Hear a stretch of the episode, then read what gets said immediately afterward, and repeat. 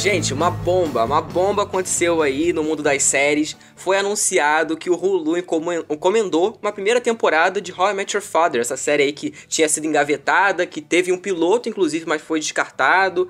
Série aí que polêmica, né? Que muita gente acha que é desnecessária. Mas e aí? O que vocês acham dessa moda aí que tá tendo de criar spin-off de série antiga para conseguir aquele público daquela, daquela série querida?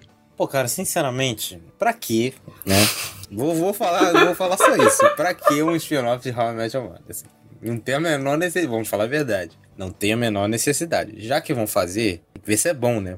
Primeiro, né? Eu tenho um hype negativo, assim. Pra mim vai ser uma merda. Ah, também e, acho. Tipo, já é um derivado de uma série que não é, não é a obra-prima do universo. É uma boa série, mas não é, não, né? não é uma coisa incrível. Assim, tipo, pra mim, foda-se, assim. É um bagulho que eu não ligo, mas eu acho que vai ser uma merda. Olha, eu acho que antes de anunciar Hilary Duff, eu tinha certeza que ia ser uma merda.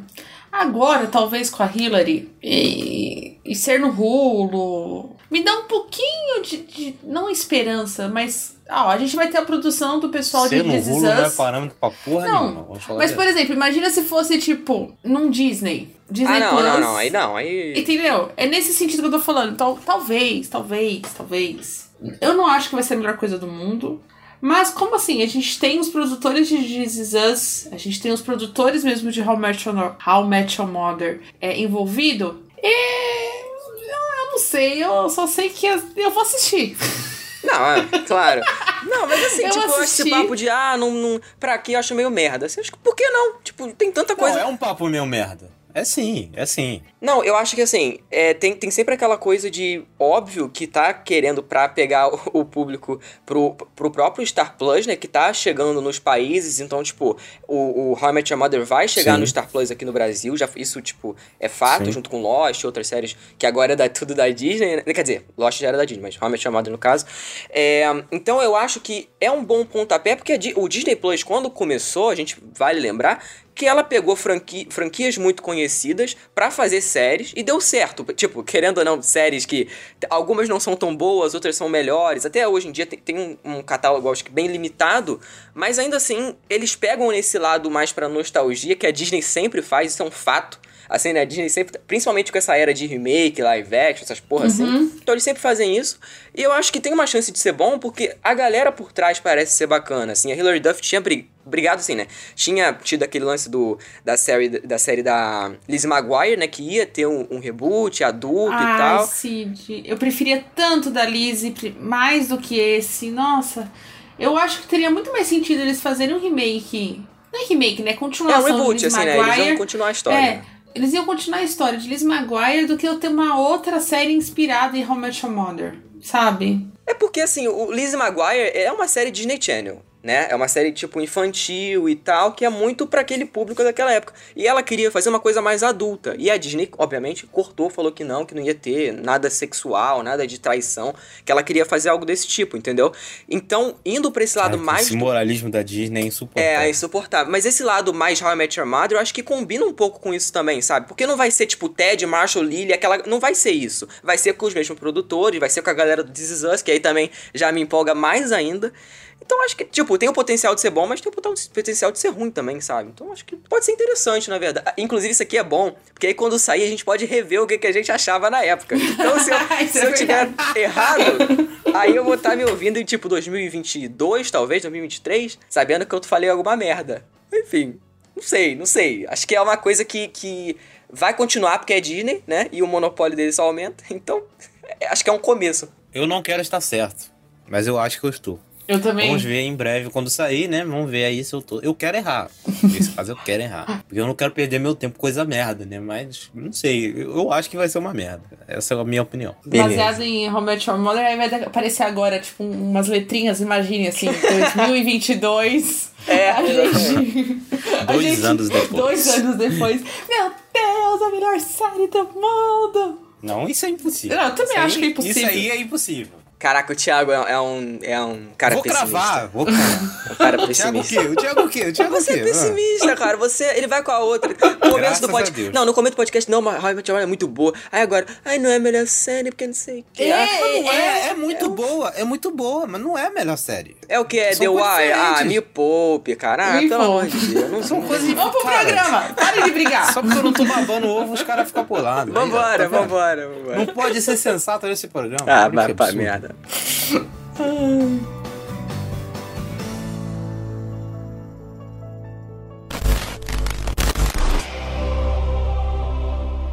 You respect Jesus, but not us! You set the tone, Carter. I do some dirt too, but I ain't never put my gun on nobody who wasn't in the game. A man must have a code. Oh, no doubt. And they said, That's three. Big three. We have to go back! You know, saving people, hunting things, the family business. Oh my god! Okay, it's happening. Everybody stay calm. What's the Everybody procedure, stay calm. everyone? What's the procedure? Stay calm! I'm Federal Agent Jack Bauer, and today is the longest day of my life. It's gonna be legend. Wait for it. Dairy. Yeah, bitch! Magnets! Oh! Sejam muito bem-vindos ao Sears Cast, o podcast sobre o mundo das séries. Eu sou o Cid Souza. Eu sou o Thiago Silva. E eu sou Tami Espinosa. Lembrando que você pode seguir o Sears Cast nas redes sociais como arroba SearsCastPod e também acessar o site que é searscast.com.br. Agora sim, bora pro papo.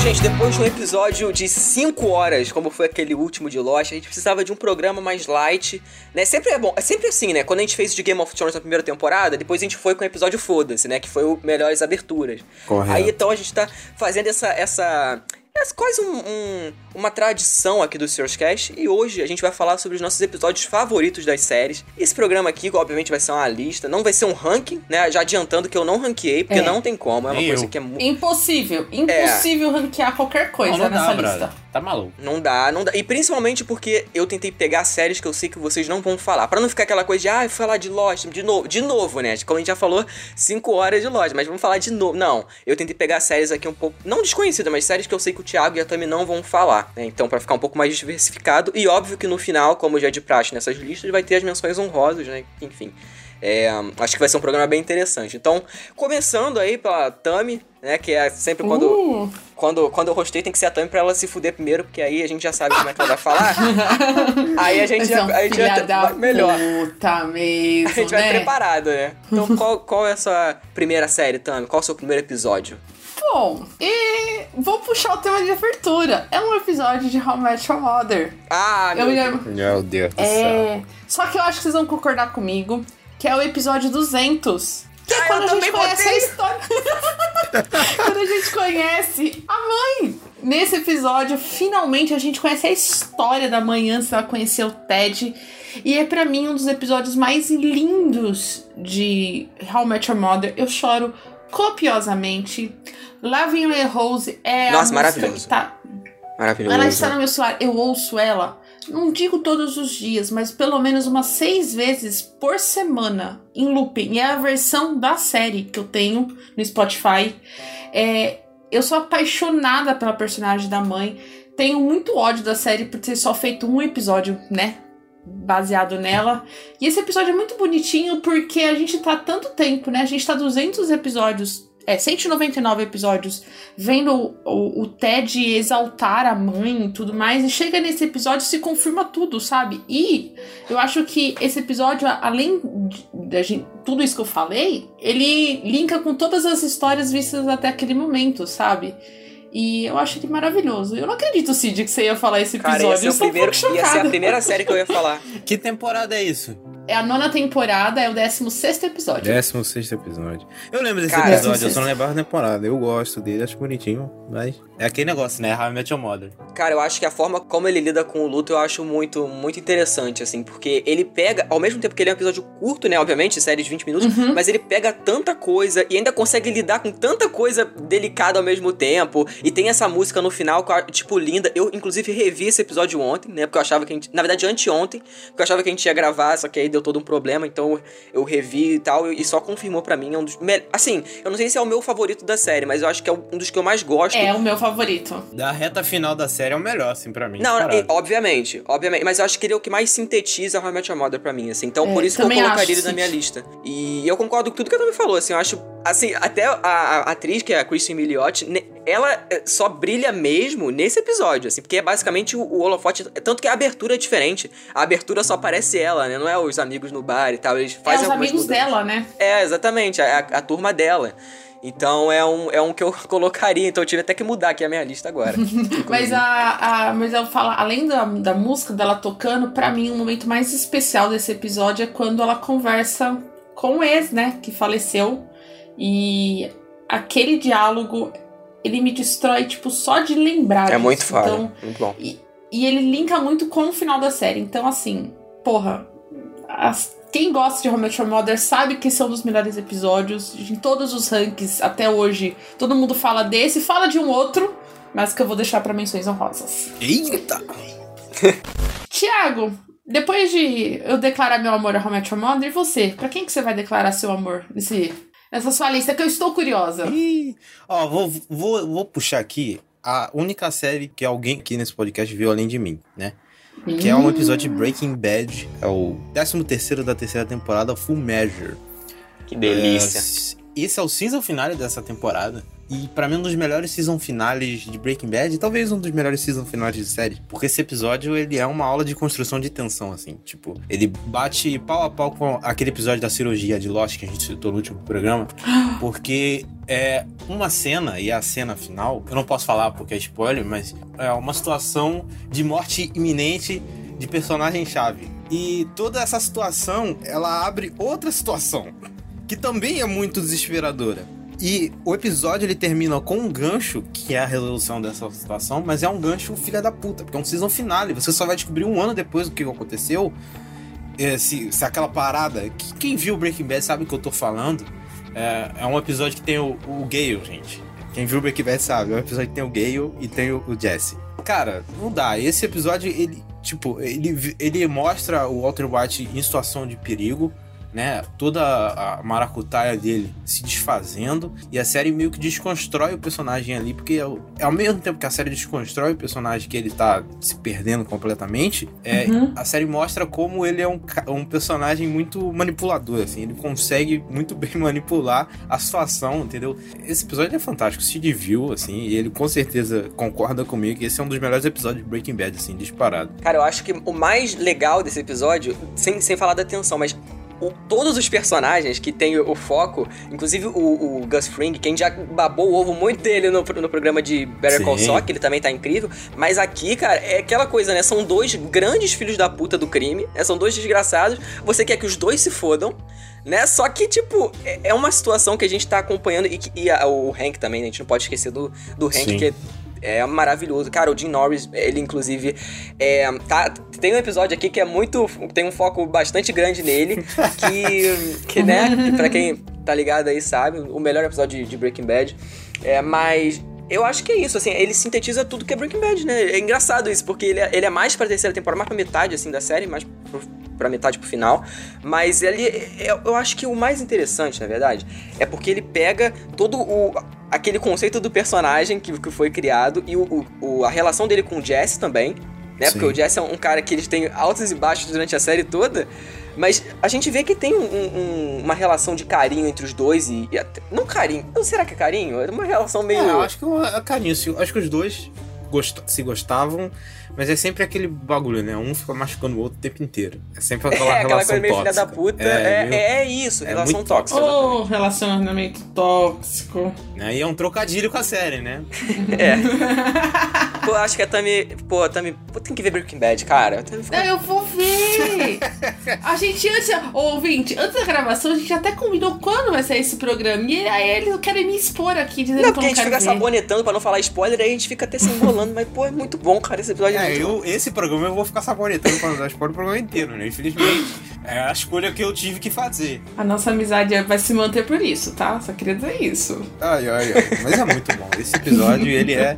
Eu concordo plenamente com o Cid, é um episódio fantástico. Ele sintetiza muito o que é Breaking Bad, porque é, não, não tem só a atenção, né? Ela tem o desenvolvimento e a construção do personagem do vilão, que, enfim, é o que guia a série, que faz a série ser fantástica.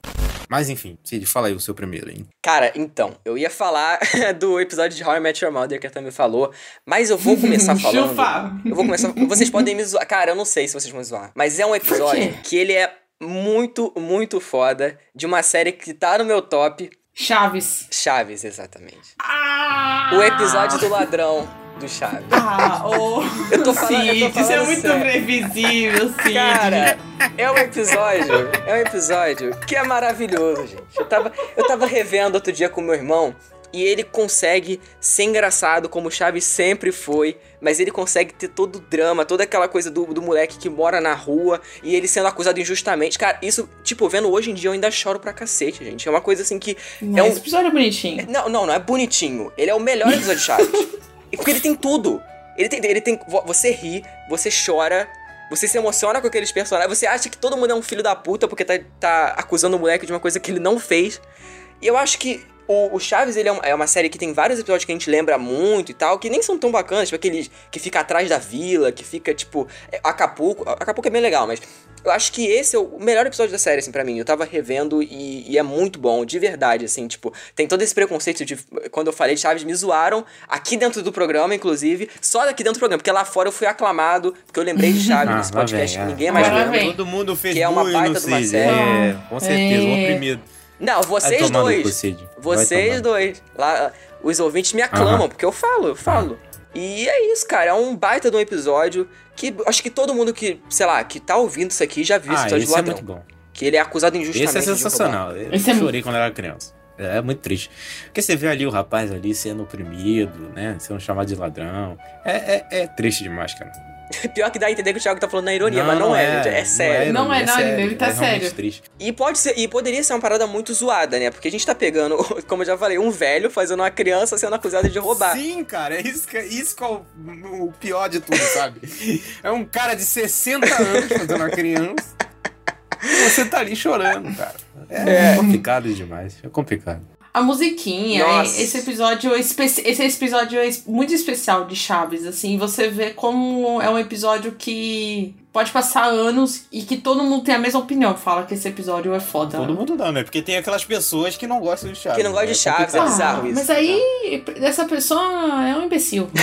Olha aí, tá me ofendendo todo mundo. Não, mas Tem uns não, amigos mas- que não gostam de Chaves. É, tem uma galera aí que não curte mesmo, não. Como assim? Eu não consegui Tem amigo entender. nosso aí. Tem amigo nosso que não gosta de Chaves. Mas, tipo, pô, falando sério aqui, é um, é um episódio que a gente vê isso tanto acontecendo na vida real, sabe? E, e vendo isso quando, quando criança, eu já chorava, já, já achava bizarro toda a situação, que ele, ele ia sair da vila, inclusive, e tal.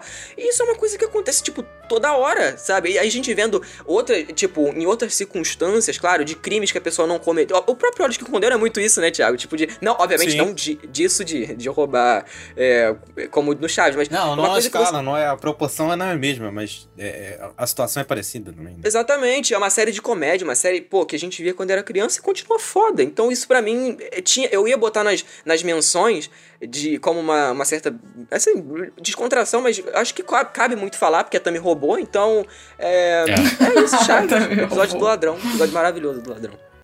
Então vamos lá, Tami, qual a sua próxima série? Ó, é uma série que vocês não viram e vocês vão ver, então eu vou ter que. Agora é a minha vez de sabonetar. Que é Fullmetal Alchemist Brotherhood. É o episódio 26, chamado é, Reunião.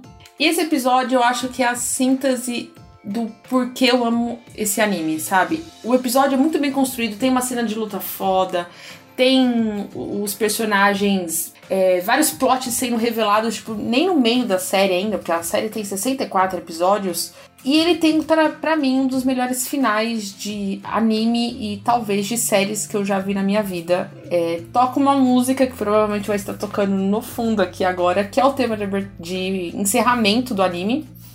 E o que acontece nesse episódio, sem dar spoiler? Fullmetal conta a história de dois irmãos que estão em busca dos corpos deles, através da alquimia, porque eles perderam tentando transmutar os, o, a, o- tipo um, elementos para tentar resgatar a mãe deles. E esse episódio é meio que a transição entre a parte criança de Fullmetal Pra quando a coisa, tipo assim, ó, agora são adultos, agora o bicho vai pegar e não importa o que aconteça pra chegar aos seus objetivos, vocês vão ter que se sacrificar.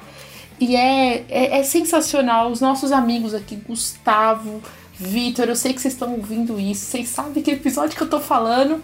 E tem a frase mais ícone de Fumeto, que é o Ed falando: Espere por mim, um dia eu vou te, te buscar. E é sensacional. Eu não posso falar mais nada. Qualquer coisa que eu fale sobre esse episódio, é, eu vou dar spoiler. Eu li no mangá isso. Eu li no mangá e no mangá é maravilhoso. E a transposição do mangá pra série com a música fez crescer ainda mais. Então, ai que pena que vocês não viram ainda Fumeto. Mas no nosso programa de Fumeto eu vou poder finalmente poder declamar o meu amor efetivamente por esse episódio. Sei lá, eu, às vezes eu tô no ônibus eu lembro dessa cena, sabe? Eita. Tamanho, é, é para mim talvez o episódio mais, sei lá, se eu tivesse que escolher um episódio, seria esse. É muito bom. Como vocês não viram Fullmetal, né? Vocês não podem nem falar. É, eu não faço ideia, eu não- cretinos, filha da puta. Eu não faço ideia do que falar. Corno. Não fazemos Cornos. ideia do contexto, né? Enfim, não podemos saber, mas em breve saberemos que eu vou ver. O Cid, eu não sei se vai ver, porque o Cid é preconceituoso, né? Caraca, eu vi. isso. Caraca, eu vi Evangelho em um, um final de semana, o filho da puta não viu até hoje, cara. É um falso. É, nesse ponto eu tenho que concordar com o Cid, Tá, Thiago. mas aí, eu, mas aí eu vi outros animes também, eu não vi só Evangelho. Você só viu Evangelho. Mas ó, eu vou falar um negócio: esse programa tá mais perto do que, do que vocês pensam pra acontecer. Qual? De Fumeto. Ah, o de Evangelho também, pô. Vai ser quando eu ver. Ah, o quando eu terminar de ver os 12 últimos episódios. Quando eu terminar de ver os 12 últimos episódios, só Deus sabe. Filha da puta, né? Eu nem revi ainda, Evangelho. Caraca. É, mas, cara, mas do jeito que você fala, falando sobre o, o Fullmetal, ah, do jeito que você descreve a série, do jeito que você fala, eu acredito que eu irei gostar e eu entendo ah, a sua conexão com a série, assim. Eu tenho essa conexão com outras séries e eu entendo, pela forma como, como você fala, eu consigo identificar que, entendeu? Bate no coração da pessoa, sabe? É aquela parada que você vê e, putz. Quando você olha, você termina o episódio e fala, porra, é isso, sabe? É isso, é.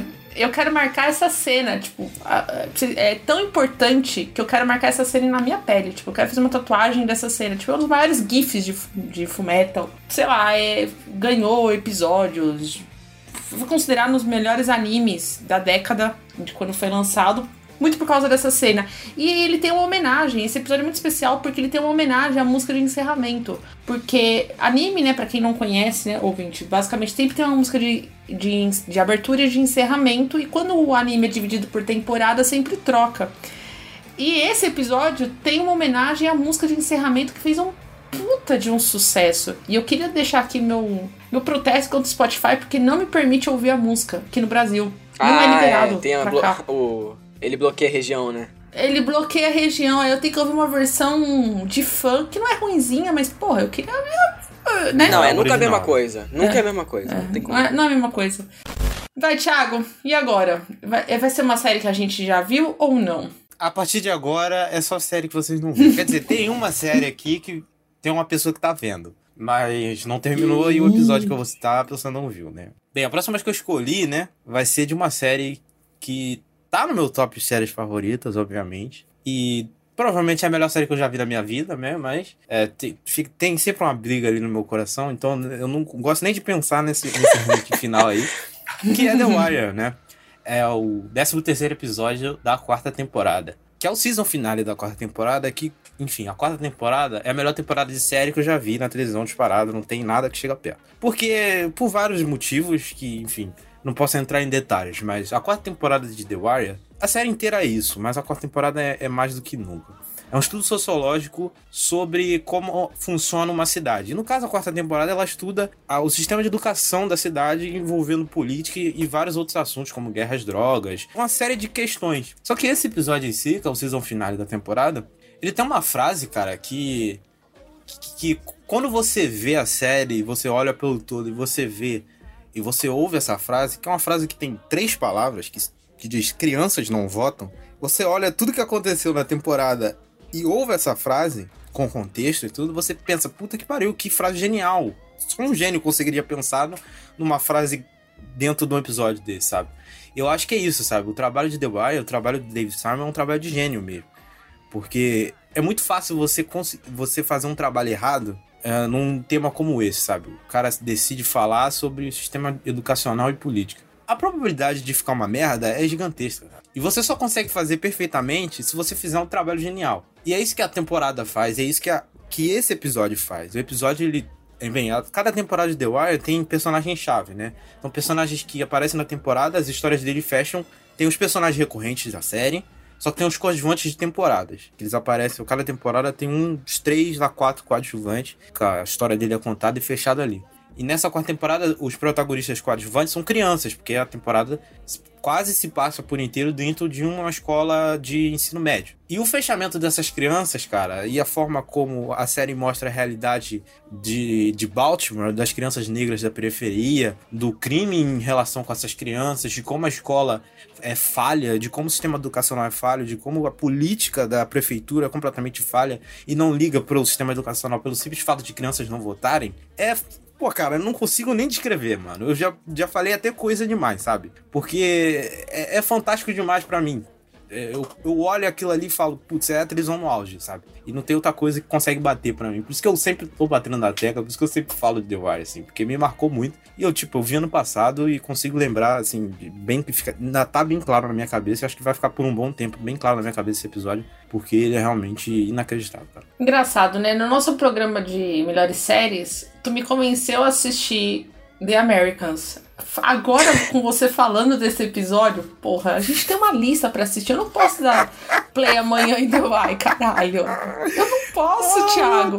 O nosso, o nosso cronograma vai pro saco por causa disso. É The, é The, é The Americans, é The Wire, é The Leftovers, porra. Não, mas não dá, cara. Cara, Esse agora eu quero, é eu quero assistir The Wire.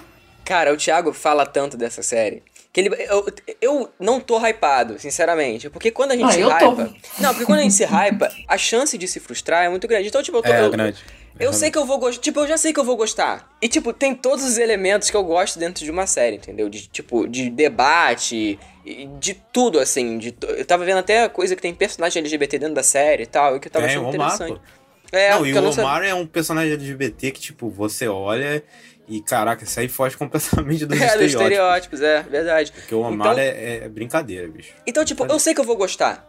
Sabe? Não tem como o Thiago me hypar pra uma coisa. Eu já sei que eu vou, vou, vou achar maravilhoso. Então não sei se vai estar no meu top, mas eu sei que eu vou gostar porque, tipo, não tem como. É HBO ainda por cima, atores fodas. Então, tipo, é uma coisa que, que não tem como. é- é- Não tem como eu não gostar. É isso, não tem como. Eu vou ter que, ai, eu vou ter que deixar isso gravado no podcast. Nossa, que ódio que eu tenho de mim. Mas o Thiago vai usar isso pro resto da minha vida. Ah. Hum. Mas até agora, todas as indicações do Thiago, eu surtei. Ah, de mas- felicidade. Então. Eu sou doido de indicação então, aqui, que ódio que eu tenho de você.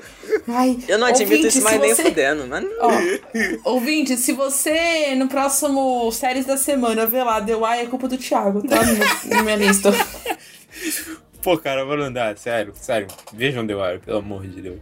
Os perso... Essa quarta temporada, cara, não dá.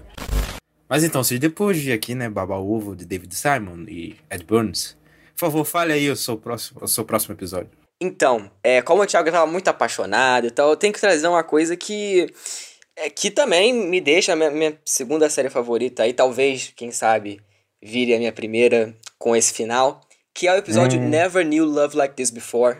O quarto episódio da segunda temporada, de Pose. Porra, esse- esse, esse é pica. Esse é, esse é brabo. Então, é. Tentando falar sem, sem. Eu não vou nem falar o que, que- quem que morre nesse episódio, mas uma pessoa da comunidade, Nossa dos bailes, Senhora, morre, é brutalmente assassinada. E isso mexe com todas as pessoas do, do- tanto do baile quanto a galera que mora naquela região. E eu acho que ele mostra perfeitamente toda a união daquelas pessoas e como aqu- aquelas pessoas são aquela família, né? Porque por mais que tenha aquela coisa entre aspas, superficial. Tem a discussão que a Electra ela tira uma faca do bolso e ameaça a pessoa que tá, que tá discutindo contra ela. Tem essas coisas superficiais, mas tem o amor, sabe? Eu acho que como a forma que o amor é retratado entre pessoas iguais, né? Pessoas que, tipo, o seu semelhante e, e a forma como nada é feito, né? Pra essa, pra essa morte, pra esse assassinato.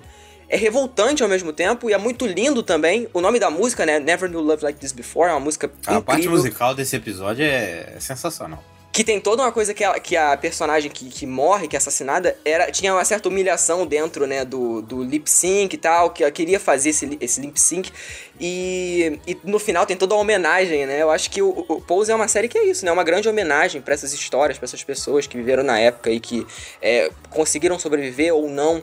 Eu acho que ele, ela abraça tudo isso e esse episódio é o que mais me fez chorar porque além de ser um assassinato, a gente ainda tem toda uma coisa mais espiritual da série, né, Thiago? A Tami não, não tem nem como falar, mas ela tem uma coisa mais espiritual, mais, mais intimista também, mais humanista. Eu acho que é- esse é o meu favorito de Pose, assim, de longe. Por mais que to- eu gosto de todos, né, obviamente, acho maravilhosa a série. Mas esse é, é o amor é, no cerne, assim, pra mim, sabe? Então, é, é sensacional. Assim, pra mim não tem, Ah, não porra, tem eu assino embaixo que esse episódio, eu acho ele foda, assim. E esse bagulho que você falou aí de, do, do episódio pirar, assim, ele tipo fala, eu não vou seguir uma lógica padrão, foda-se, eu vou botar um fantasma no meio. E ele vai lá É. e coloca. E, cara, ele dá uma pirada e ele vai pro musical lip sync. E, porra, cara, ele é, ele é bonito, sabe? Ele passa uma mensagem legal de união, sabe? De união, sabe? Não de momentos de derrota, momentos de tristeza. E, porra, cara, é, é muito bonito, sabe? É, é bonito ver aquela união. Ao mesmo tempo que tem união, a gente tem a desunião, tem a confusão, tem a comédia que é sempre presente em todos os episódios da série. E eu acho que isso é um charme maravilhoso, cara. Um dos grandes charmes da série é como ela consegue passar do momento de choro pro de, pro de riso ao mesmo tempo, sabe? Ela brinca muito com isso, sem forçar a barra. E isso é, é um mérito muito legal. Pô, é uma série que eu gosto muito, sabe? E esse episódio é realmente foda, assim. É um dos melhores da série, cara. Eu não vi esse episódio, mas eu que editei esse programa, né? Que é o nosso 15 episódio da segunda temporada. E Ah, eu é lembro. verdade, quem é é, você que verdade. editou. Eu sei quem é, eu, eu sei tudo que acontece. E eu lembro que o quanto vocês falam desse episódio nesse especial. Então, agora pro lançamento da terceira, eu vou assistir a segunda temporada, porque eu só assisti a primeira. É, por- Não porque eu não gostei, viu, ouvinte? Eu adorei Pose. Foi só por tempo mesmo. E aí eu deixei pra quando lançasse a terceira temporada assistir tudo. Então. Já sei que eu vou chorar, obviamente, né? Isso é óbvio, Não, né? mas tem que chorar. Quem não chora não tem coração. Não tem. É, não, não, é humano. e- não, esse é mesmo, esse é mesmo. Até, até relação da família depois e tal. Pô, Porra, eu acho que, puta nossa, que pariu. quando bota Não, pai e mãe no meio, né? aí- Não, aí, não dá, aí fica. Aí fode tudo. Não, e facilmente, o Thiago falou, eu não queria dar detalhes, mas como tem o lance do fantasma e tal, não o fantasma, não, daquela coisa tosca, mas de você botar o personagem que morreu pra aparecer e não ficar uma coisa que você ache cômico, dá risada, não, é, tem os seus momentos de alívio, mas é uma coisa que, tipo, é uma conversa entre meio que o cerne daquela pessoa, né? Tipo, conversando com, com o que você poderia ter feito com aquela pessoa que tava viva, mas você não, não teve aquela oportunidade, né? E você fica martirizando aquilo dentro de você, sabe? Então, eu acho que é uma- esse episódio é uma lição de vida, na verdade, assim. Tipo, de verdade, assim. Não é, não é exagero, não. Acho que, tipo, é um dos que mais me ensinou coisa de, de séries no geral, sabe? É um, um- Eu poderia ficar falando aqui. A gente já falou muito, eu, o Thiago e o Fernando no, no programa, mas eu poderia falar mais ainda, porque tem- é um episódio muito rico, muito rico mesmo. Link no post do site, tá? Para todos esses programas aqui, séries favoritas, vai ter aí no post também. A gente vai linkar tudo lá no site. Você vai lá, sejosquete.com.br e vai achar lá o link de todos esses programas. Exatamente. Momento Jabá.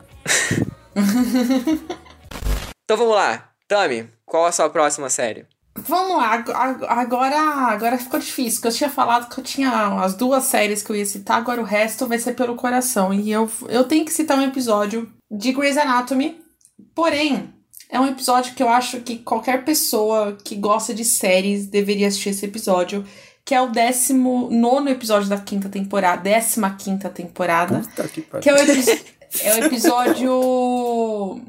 É, Silent, eu não sei falar inglês, né? Mas Silent of Their Ears, que é em silêncio em todos esses anos, que conta a história sobre abuso sexual e consentimento. É um episódio especial de Grey's Anatomy para abordar isso. E esse, esse episódio tem muitos gatilhos, então se você tiver qualquer tipo de problema, não assista esse episódio. Mas eu acho que todo, toda pessoa deveria. Por quê? Nessa temporada, uma das personagens é, principais, né? Que Grey's Anatomy, além da Merit, tem vários outros personagens principais. Ela descobre que ela é fruto de um relacionamento abusivo, onde a mãe dela é violentada. E em vez de ela abortar, a mãe deu ela para adoção. E é, a personagem também sofre, quando adulta, um relacionamento abusivo com o marido dela. E ela foge, ela tem que trocar de nome. Tem todo um Caralho, que contexto. B.O. É, e nesse episódio específico a gente descobre o passado dela, porque ela tá depressiva. Ela fala, cara, eu preciso saber quem eu sou, por que, que eu fui, né? Por que, que eu fui colocada para adoção? E a gente não sabe o que tá acontecendo. E ao mesmo tempo que a gente tá descobrindo, né? Porque ela some, ela fica dois episódios que sumi, sumida da série, quando ela volta, ela vai cuidar de uma paciente que acabou de ser violentada num bar.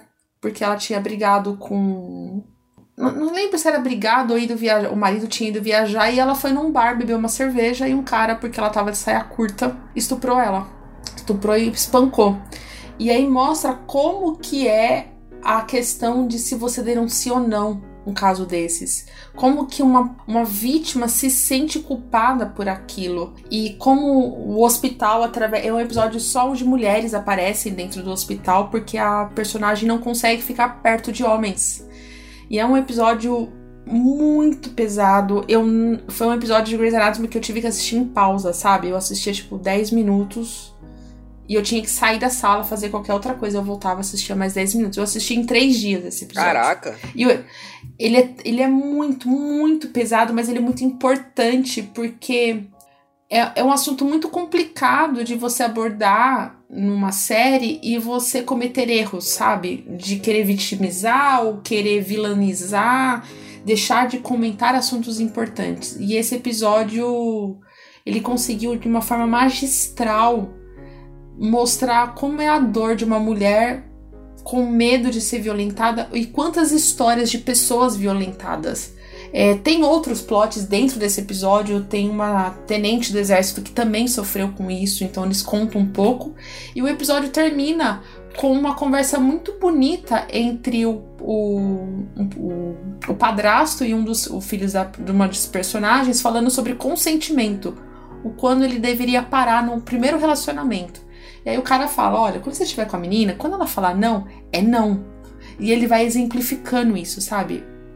Não é ah, tal. Não, se ela falar não, você para. E é uma das cenas mais bonitas de Grey's Anatomy, onde a personagem precisa fazer uma cirurgia e ela tem muito medo de um homem estar do lado dela. E aí o hospital inteiro é convocado, todas as mulheres, elas fazem um corredor.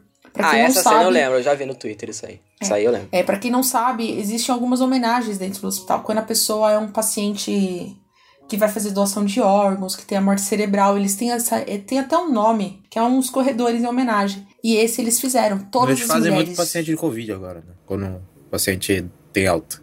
Isso. E esse episódio, todas as mulheres estão no caminho pra ela não ver nenhum homem. Tipo, dando apoio. Ninguém tá falando nada. E é muito bonito porque na hora que acontece esse corredor, é mandado pelo celular, né, pra todo mundo ir. E tipo assim, só estou convocando vocês. Vocês não precisam saber o motivo que tá lá. Vocês só precisam estar apoiando uma outra mulher. E é. Ai, só de lembrar, tipo, me arrepia. É um, é um episódio que eu não consigo rever. Mas ele é um dos mais importantes que eu já vi, sabe? Então. Se vocês puderem, assistam esse episódio. Eu acho que o 19 da 15 temporada, ele é um dos episódios mais essenciais dos últimos anos que eu já vi, entendeu? Porra. E pena que é pouco, pouco divulgado ainda. Pô, você acha, acho cara? um-. Esse episódio eu acho que, sei lá, deveria ser passado em escola. Cara, eu É acho que inclusive nível, esse, esse é um lance negativo de Grey's Anatomy. Porque, tipo, eu já vi que tem uns episódios, assim, não só esse, que, que tocam umas paradas bem legais, mas são, é uma série tão longa, com tanta coisa que acho que meio que se perde, sabe? Ao, ao- ao caminho, Fica assim, sabe? perdido, no- no- meio que dilu- dilui na quantidade de coisas que tem. em volta. É, pois é, Sim. pois é. Isso é uma coisa É muito que nem comum. agora essa, é, essa última temporada que eles estão abordando Covid. Eu acho que tem uma série abordando muito melhor Covid da parte médica, que é New Amsterdam. Mas Grey's Anatomy deu um. tá pegando pontos de Covid e sobre o é, representação negra, né, dentro de uma comunidade, dentro de um hospital, dentro da própria medicina, e o que fazer? Tipo, eu preciso dar dinheiro? O último episódio era isso. Eu preciso dar dinheiro, eu preciso ir protestar, e é, os próprios personagens se conversando e não dando respostas, mas fazendo o público questionar. E eu acho que esse episódio tentou isso. O, o, o episódio seguinte a esse é também relacionado a esse, sobre como denunciar, né? Um ato de violência se você sofre como mulher. O número do episódio, o nome do episódio é o número, né, de telefone para as mulheres ligarem e tudo mais. Eu acho que assim, sei lá, se alguém puder assistir, assista, mas vá preparado que tu vai é, é, é porrada. É uma porrada atrás da outra. 40 minutos de porrada. Você não respira nesse episódio. É muito foda. Porra. Eu, fico, eu não, eu, enfim, eu não consigo nem falar. É, enfim, eu não tenho o contexto do episódio, mas do jeito que você falou, pela quantidade de coisas que você falou, deve ser alguma coisa muito profunda mesmo, né? Porque aparentemente o episódio ele deve explorar o tema de várias maneiras, né? Hum. E são só 40 minutos, porque você falou de um jeito aí que parece que tem três episódios em um só. Cara, então, são 40 minutos bem diluídos, sabe? Igual eu falei, não, não, eles não pecam em nenhum momento. É, é toda uma base, mesmo que você não conheça Grey's Anatomy, você nunca viu os personagens, ele é tão bem roteirizado que qualquer pessoa pode assistir e vai entender tudo o que aconteceu, entendeu? Maneiro, maneiro. Foda, foda. Não vou foda. ver porque eu não vejo Grey's Anatomy, mas eu dou o mérito. Vai, Thiago, vamos deixar isso aqui mais leve ou não? Depende da sua percepção. Hum. Vamos lá. Que eu vou citar aqui uma série que eu tô vendo agora e é meu Ah. amor do momento. É sempre meu amor. Eu tenho amores do momento das séries, ouvinte. Ano passado foi The Wire e hoje o Ah, é? amor do momento tá sendo dois, né? Tá sendo Twin Peraí, Peaks. não, peraí, eu vou. Não, vou te interromper, pode parar. Vocês me julgam quando eu falo que eu tenho amores. Vocês, até na nossa build do Julgar site, vocês estão quê? falando que eu fico puta. Vocês julgam que eu fico colocando série favorita. Agora você também vai ficar aqui? Ah, mas eu tenho Quer séries no comparar? Caralho, o cara tá de sacanagem. Ah, não, ela me interrompeu pra falar isso. Tá de sacanagem com a minha cara. Quer comparar Eu nunca um milhão de falei séries isso. favoritas? Eu nunca falei isso. Nunca nossa falei. bio, na, no- na minha bio tá lá, que vocês ficam me julgando, deixando vocês doidos quando eu falo que eu tô colocando uma série nova. Não, mas uma Hum, coisa é você falar de uma, duas. Outra coisa é você colocar 10, né, no, no- no top 5. É diferente. Vai. Enfim. Mas enfim, é o meu amor do momento, essa série aí que eu tô amando muito. Quem acompanha o série da semana sabe que eu tô vendo, que é Battlestar Galáctica. No caso, o episódio. Ah, pensei que era Twin Peaks. Não, Eu não é também Twin achei que era Peaks, Twin não é Peaks. Twin Peaks, não é. Twin Peaks tá na versão de Oz, que é o décimo episódio da segunda temporada, Pegasus, o nome do episódio. E esse episódio, cara, ele é a síntese do que é a série, sabe? A sé- o que, que é a série?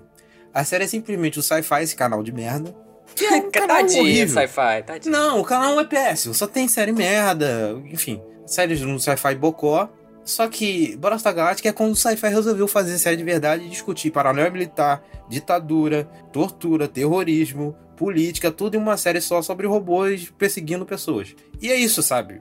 Essa é a síntese da série. E esse episódio, ele sintetiza a série por quê? Porque ele pega todas essas discussões que são maravilhosamente bem exploradas durante a série e ele condensa isso tudo num episódio só, gerando toda uma tensão em uma situação. Porque a situação que gera, e é o nome do episódio, inclusive, é essa situação.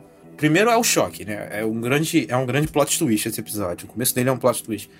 Você descobre uma informação nova que até então, porra, nossa, tá, existe isso, ok, beleza. E ali a gente vai ah, descobrindo o que, que é essa situação, a situação vai se, vai se desenrolando ao, ao redor do episódio. E do meio pro final, cara, ele vira uma coisa assim que você, Hum. porra, cara, acabou o episódio eu falei, caralho, que, que porra fantástica é essa? Tipo, nossa, que, que- que profundidade de temas, sabe? Porque todo episódio ele vai discutir uh, o, o autoritarismo militar. A série, né? Pra quem não conhece Battlestar Galáctica, é uma série sobre. É uma série de sci-fi sobre uma frota estelar que, enfim, a humanidade sofreu um apocalipse e, enfim, a humanidade é só essa frota estelar aí de pequenas naves que estão ali. A Battlestar Galáctica é a nave militar da, dessa frota, né? A única nave militar que existe. E ela é comandada pelo Adama, que é o protagonista da série, enfim. E, dito isso, né, tem todo um contexto militar. A série discute o militarismo muito bem, assim. E esse episódio, ela vai falar sobre o autoritarismo e toda essa situação de, de paranoia, sabe? De, de perseguição. Porque eles estão sofrendo realmente uma perseguição de, de, de inimigos. Só que a série pega isso pra fazer todo um paralelo com o clima americano pós 11 de setembro, que era aquele clima completamente paranoico, o Bush vai invadir o Iraque e não sei o que, os caras querem achar gente da Al-Qaeda na esquina de Nova York, não sei o que, tá procurando em tudo quanto é lugar, e a situação autoritária em cima de situação autoritária, e é abuso militar, e é isso e é aquilo, sabe? E o episódio ele pega e discute isso muito bem. Você olha e você vê muito claro, porque no momento que saiu essa temporada, que se eu não me engano é de 2006, bate muito bem com o clima do governo Bush, sabe? E a crítica é muito clara ali. A crítica política é muito clara ali. E isso que é o, é o maior mérito da série. É a série pegar toda essa, todo esse clima sci-fi e discutir a política e fazer a crítica política. E não só, ela não fica só na crítica política. Além da crítica política, ela vai discutir toda uma questão de o que é humano, o que não é humano, sobre religião, existencialismo, várias outras questões são abordadas durante a série. Por isso que eu tô adorando, eu tô na terceira temporada no momento, tô quase na metade da terceira temporada já, e eu tô achando, assim, uma das melhores séries que eu já vi disparado, assim, já tá num dos meus tops. Rapaz! Porque, cara, é fantástico. Esse episódio, esse episódio é o melhor episódio da série disparado. Porque ele é a síntese disso, sabe? Ele junta tudo isso que eu falei aqui, condensa e, porra, é muito fechado, é fantástico. Eu ia falar, não, eu tô pedindo demissão, porque não, eu não vou ter tempo pra assistir tudo. Eu vou.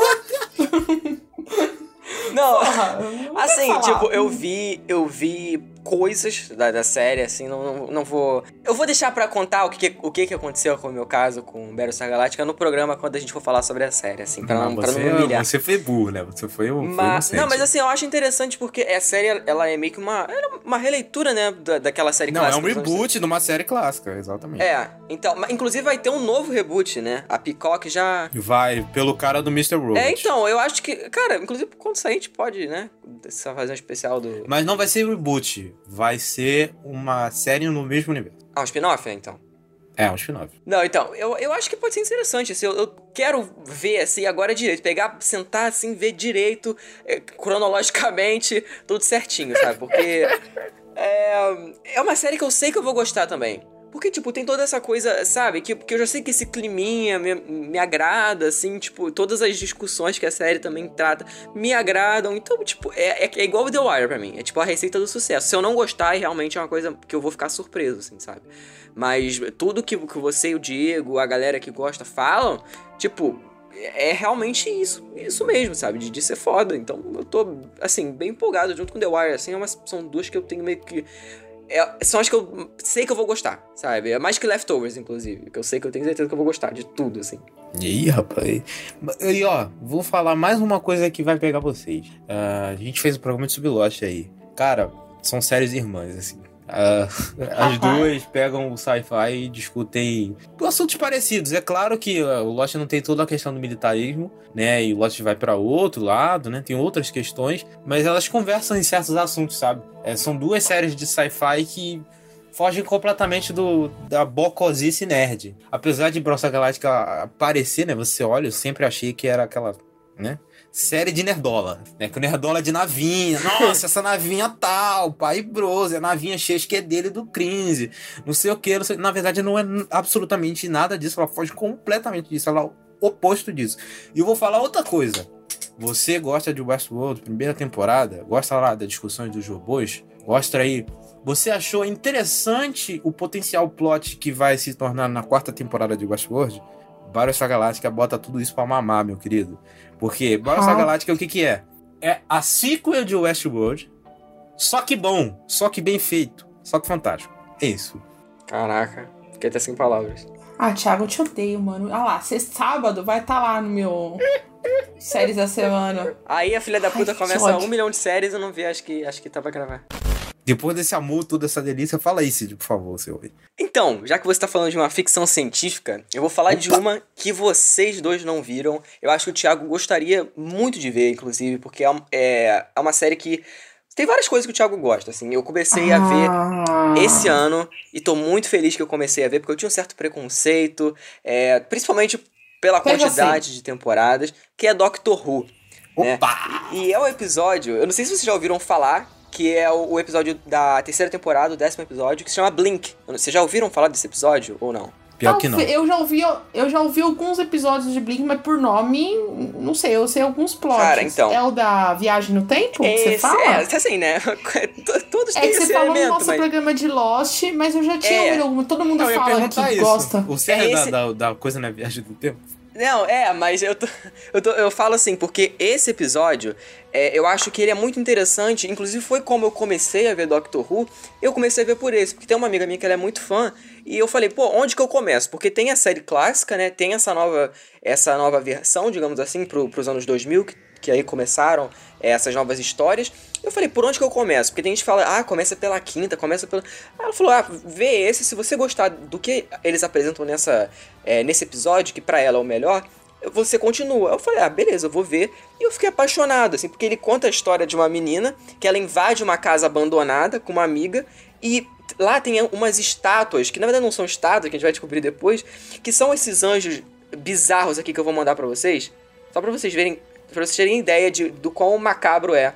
Alguns minutos depois. Isso aqui, ó. Essas estátuas aí. Nossa. Que quando você pisca, basicamente, eles se movem, porque você não pode estar olhando pra eles, entendeu? Então quando você vira de costas, você não sabe o que, que eles estão fazendo. Eles estão se movendo, eles estão indo na sua direção pra te fuder. Então é aquela tensão o episódio inteiro. Só que, tipo, essa amiga dela some e aí o episódio vai se desenrolando por aí. Ele tem um foco muito grande nessa personagem. O doutor, ele aparece de forma em easter egg dentro dos DVDs, né? Que tem muito essas coisas do começo dos anos 2000, né? Então, é, mostra muito desse reflexo, né? De DVD e tal. E ele brinca muito com esse lance do passado, do presente e do futuro. Por isso que eu falei no episódio de Lost que eu acho que esse é, é o que, ah, talvez junto com o, o da Constante, né? Eu acho que é mais bem feito com isso de viagem no tempo. Porque poderia ser muito falho. Porque a gente tem o Doctor no- do passado enviando a mensagem, só que é o mesmo Doctor do futuro que tá enviando a mensagem. Só que não é também. Porque, tipo, ele do passado não é. Não tem como ser ele do presente. Só que como que não é ele do presente se é ele que tá enviando a mensagem do passado, sabe? Então você fica completamente bugado e você não tem. Eu acho que não tem como você entender muito bem. Você sabe que é, que é aquilo, porque aquilo aconteceu, mas não aconteceu porque tá acontecendo naquele momento, sabe? Então é muito. É, é muito de explicar, é muito difícil. E você se enrola mesmo. Mas eu acho que a forma como ele também fala sobre a relação de amizade entre essas duas meninas, e não só focar no Doctor, ou enfim, em alguma aventura que ele tá, ele foca nessa menina e nessa. esse episódio dá pra ser visto como um, um filmezinho, assim, sabe? Porque são episódios longos e tal, e ele consegue desenvolver muita coisa. É, então, tem uma cena, por exemplo, que ela vai procurar ajuda na, na, na polícia e tal, que um cara tá desacreditado. e- ele vai pra um, um certo local e aí ele se fode também por conta dessas estátuas, assim, que, que ficam pela cidade inteira. E é muito interessante esse conceito, né? De tipo, na verdade não são estátuas, a gente vê como se fossem estátuas, mas tem um, todo um nome. Acho que são, pô, é anjos. Alguma coisa, anjos alguma coisa, que eu esqueci o nome. Então ele apresenta esse conceito pra quem, pra mim, por exemplo, que eu nunca tinha visto antes, de uma forma muito foda. E é um episódio que ele é o standalone, basicamente, sabe? Que você pode ver ali, não ver mais nada, que ainda assim você vai saber tudo, vai saber da personalidade daquele Doctor, né? Porque como acho que todo mundo sabe, né? Que trocam os atores de tempos em tempos, inclusive Uhum. hoje é uma mulher. E, e assim, é um baita episódio. Eu tô falando aqui pra caralho, eu também não tô falando nada, já que tô falando nada. Mas é um episódio que eu, que eu acho que é sensacional, de verdade, assim, muito, muito bom. Eu não sei se você sabe, Cid, já contei, mas eu já assisti alguns episódios de Doctor Who quando tinha a. Quando a- tinha a, a Martha Jones, acho que é 2007, 2008. É, que é uma personagem que hoje faz a série de New Amsterdam. E eu lembro de ter gostado muito de assistir. Eu não lembro por que, que eu parei. Eu acho que foi porque era dificuldade de assistir mesmo, de legenda e tudo mais. É uma série que eu gostaria muito de assistir. Porém, é aqui, igual vocês têm um rancinho de ar pra assistir, então, é muita temporada. Não, mas, pô, você quer comparar. Mas, não, ó, não, não, falando de quantidade. Tô falando de quantidade, não é de qualidade. Tô falando de quantidade. Não, não, não, tô falando de, quanti- de qualidade não também. Eu tô falando que, tipo, são bastante temporadas, mas são poucos episódios por mas são histórias fechadas. É, também tem isso, né? Você pode ver alguma temporada. Tipo, você pode ver a, a, a, a Doctor Mulher, por exemplo. Você pode ver ela sem ver nenhum dos outros. Assim, eu, eu acho. É, eu assisti uns quatro episódios desse- dessa temporada também. Você viu. Mas, ó, do jeito que tu descreveu aí, Cid, que tu falou que pode ver Standalone, eu tô, eu tô quase vendo, velho. Porque eu fiquei muito interessado. Eu também, isso que eu falo. Cara, é muito bom. É muito bom. Esse episódio é muito bom. E, e como o Thiago não viu nada, eu acho que o, o choque é maior ainda, porque é uma piração, cara, que você, no final, É. você vai ver que, tipo. Eu não, não vou falar. Eu, eu já ia dar meio com um spoiler, mas não vou falar. Porque, é, é sério, é muito bom. É Não, muito não bom. dá spoiler não, a gente vai assistir. A gente assiste, vai. Oh, meu Deus, ouvinte, desculpa. E são três episódios por temporada. No começo, né? São três episódios por temporada. Depois abaixa, foi pra 12, depois foi pra 10. É muito bom, recomendo, assim. Acho que vocês vão. Inclusive, acho que os dois vão gostar. Acho que é, é um, um conceito muito foda, assim, que eles apresentam e, e apresentam para um público novo, assim, de forma que, que me deixou interessado pra ver o resto. Inclusive, eu. Assim, não falar sobre a série, mas eu acho que gost- faria, gostaria de fazer um episódio falando sobre Doctor Who no geral, sabe? Porque é muito. É uma série muito boa que eu tinha um preconceito, mas quebrei completamente com, com esse episódio. E aí, hoje em dia, eu adoro a série, assim, sabe? Eu vou ver esse episódio, esse episódio aí, mano. Porque eu fiquei realmente Eu interessado. também vou. Eu cumpri meu objetivo. Cumpriu. Eu já cumpri o meu com o The Wire. O Cid cumpriu o dele com Rock Who. E vamos aí, vamos. Vamos lá. Tami, qual é a sua próxima série, a penúltima série que você vai falar? Ó, a- eu falei que eu ia roubar nesse, nesse momento, mas eu não vou Ih, roubar, não. caralho. Não vou roubar, Ah, não. tá. Ufa, Eu não vou ufa. roubar, mas eu vou fazer em duas partes. Porque agora eu vou falar de Yar, meu momento monólogo. Cada um teve seu momento. E não tem como falar de Yar e não falar do, talvez, o melhor episódio de Yar, que é o On The Beach. Aí você fala, tá, Miss, o que, que é o On The Beach? Vamos lá. Existe o personagem principal da série, tipo, vários personagens. Tem lá o George Clooney o Dr. Ross, tem o pessoal, o, Dr. o Carter tudo mais, mas o, o coração da série sempre foi o médico Mark Green, feito pelo Anthony Edwards, e na oitava temporada ele decide sair da série. E o personagem, ele tem câncer de novo nessa oitava temporada, e quando ele tá pra sair da série, eles fizeram uma trilogia. Isso é, eles pegaram três episódios e fizeram a, a famosa trilogia Green. Episódio 20, 21 e 22. E o, o episódio que eu estou falando é o do meio. É onde você vê os últimos dias desse, desse médico, né? Tentando se reconectar com a filha mais velha, a Rachel, no Havaí. Então, tipo, ele larga tudo. Esse episódio não é passado no hospital. E aí você demonstra a, todos os traumas que ele tem pelo pai que era militar, que ele sempre tava viajando, que ele, tipo, né, não, não tão amoroso. Ele tinha passado por um divórcio, aí casou de novo e teve uma outra filha que teve uma overdose por causa da filha mais velha do outro casamento. Aí ele tem câncer duas vezes, a mulher que ele ama vai embora, aí ele casa com outra. É. Caraca, que isso? Meu Deus. É um filme. É um resumo das oito temporadas de Dr. Green. Só que ele é um dos melhores médicos e, e, é, e é efetivamente é um dos melhores médicos de, ar. Os outros personagens falam. E quando você vê ele desistindo, que é o episódio 20, que eu vou citar lá nas menções honrosas, você fala, cara, tá, pra onde ele vai ir? Como é que ele vai? Um médico vendo que tá se definhando com câncer no cérebro e é uma carta de amor a ele. É, é, é muito bonito o episódio e o episódio termina com o enterro dele tocando o Summer Rain Over the Rainbow, é a versãozinha lá do Havaí e tudo mais. Esse episódio ganhou um Emmy por fotografia, por produção, melhor episódio. Eu não lembro se o Anthony ganhou o Emmy também nesse ano para melhor ator ou se ele só foi indicado. E Ar ganha também, né, o alguns outros prêmios técnicos por causa desse episódio. Mas eu acho que todo mundo que vê Yar se apaixona muito. E foi o primeiro episódio de séries que eu chorei na minha vida. Foi esse episódio. Eu lembro que. Eu lembro de ter assistido na Warner. E eu lembro que a Warner fez um especial Dr. Green. Tipo, na época eu tava na 11 temporada, eu já sabia que ele morria, né? Eu tinha tomado né, o próprio spoiler da série. E eu falei, ah, vou assistir, né? Tá, já sei o que acontece. E aí, quando eles fazem essa trilogia, mas chega nesse episódio em si, eu lembro que minha mãe era viva ainda, ela abriu a porta e ela perguntou o que, que estava acontecendo. E eu não sabia, porque eu nunca tinha chorado com série. Pra mim, eu, eu- sabe, eu, eu tinha aquela divisão, ah, só tô assistindo conteúdo, né? Eu choro com filme, mas série, pá. E foi ali, tipo, que me pegou, sabe? Eu falei, caralho, é disso que eu gosto. Eu tinha, tipo, Caramba, realmente. então, é, foi o primeiro episódio, tipo Chaves com você, tipo, foi com esse episódio. Eu falar, é, é muito, muito bonito e. Sei lá, pra, pra quem assiste Yar, Diego já vai estar ouvindo esse episódio, sabe o que eu tô falando, é muito foda. E aí depois tem uma, uma bonitinho que no, na última temporada de Yar tem um episódio especial que o George Clooney volta, junto com o Anthony, que eles meio que fazem tipo uma versão de flashback. E tem referências a esse episódio, que o episódio termina com a filha mais velha soltando um balãozinho como se estivesse deixando o pai ir, né? Tipo, eu aprendi a lição, eu, eu vou ser uma pessoa melhor, tudo que eu aprendi. E no episódio que eles aparecem tem uma referência, tipo, tu- só quem é muito fã de Yar pega isso. Ai, é muito fofo. E eu acho que é o. Por isso que eu amo Yar, por isso que é a minha série favorita.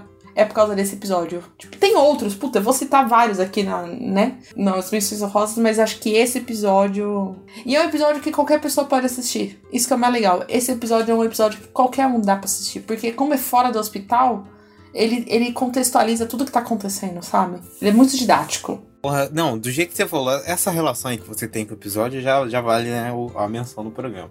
Que aí, porra, eu não lembro do primeiro episódio disso aí que É. eu chorei. Mas você lembrar e você ter essa conexão com esse episódio já- já é foda por si só. Então já, já valeu 40 mil vezes a menção, cara. Porque, pô, realmente, é, quando o bagulho bate. É aquele negócio que eu falei lá na hora do fumeta, né? Irmão, quando bate, não tem caô. Pior que não tem nem como explicar, né? Tipo, ah, porque. Não. Não tem, é. Não tem nem como você expressar em palavras, né? Do jeito que pega em você, às vezes, É. algumas coisas, sabe? Tem um episódio aqui que eu vou citar daqui a pouco que eu não vou conseguir explicar, sabe?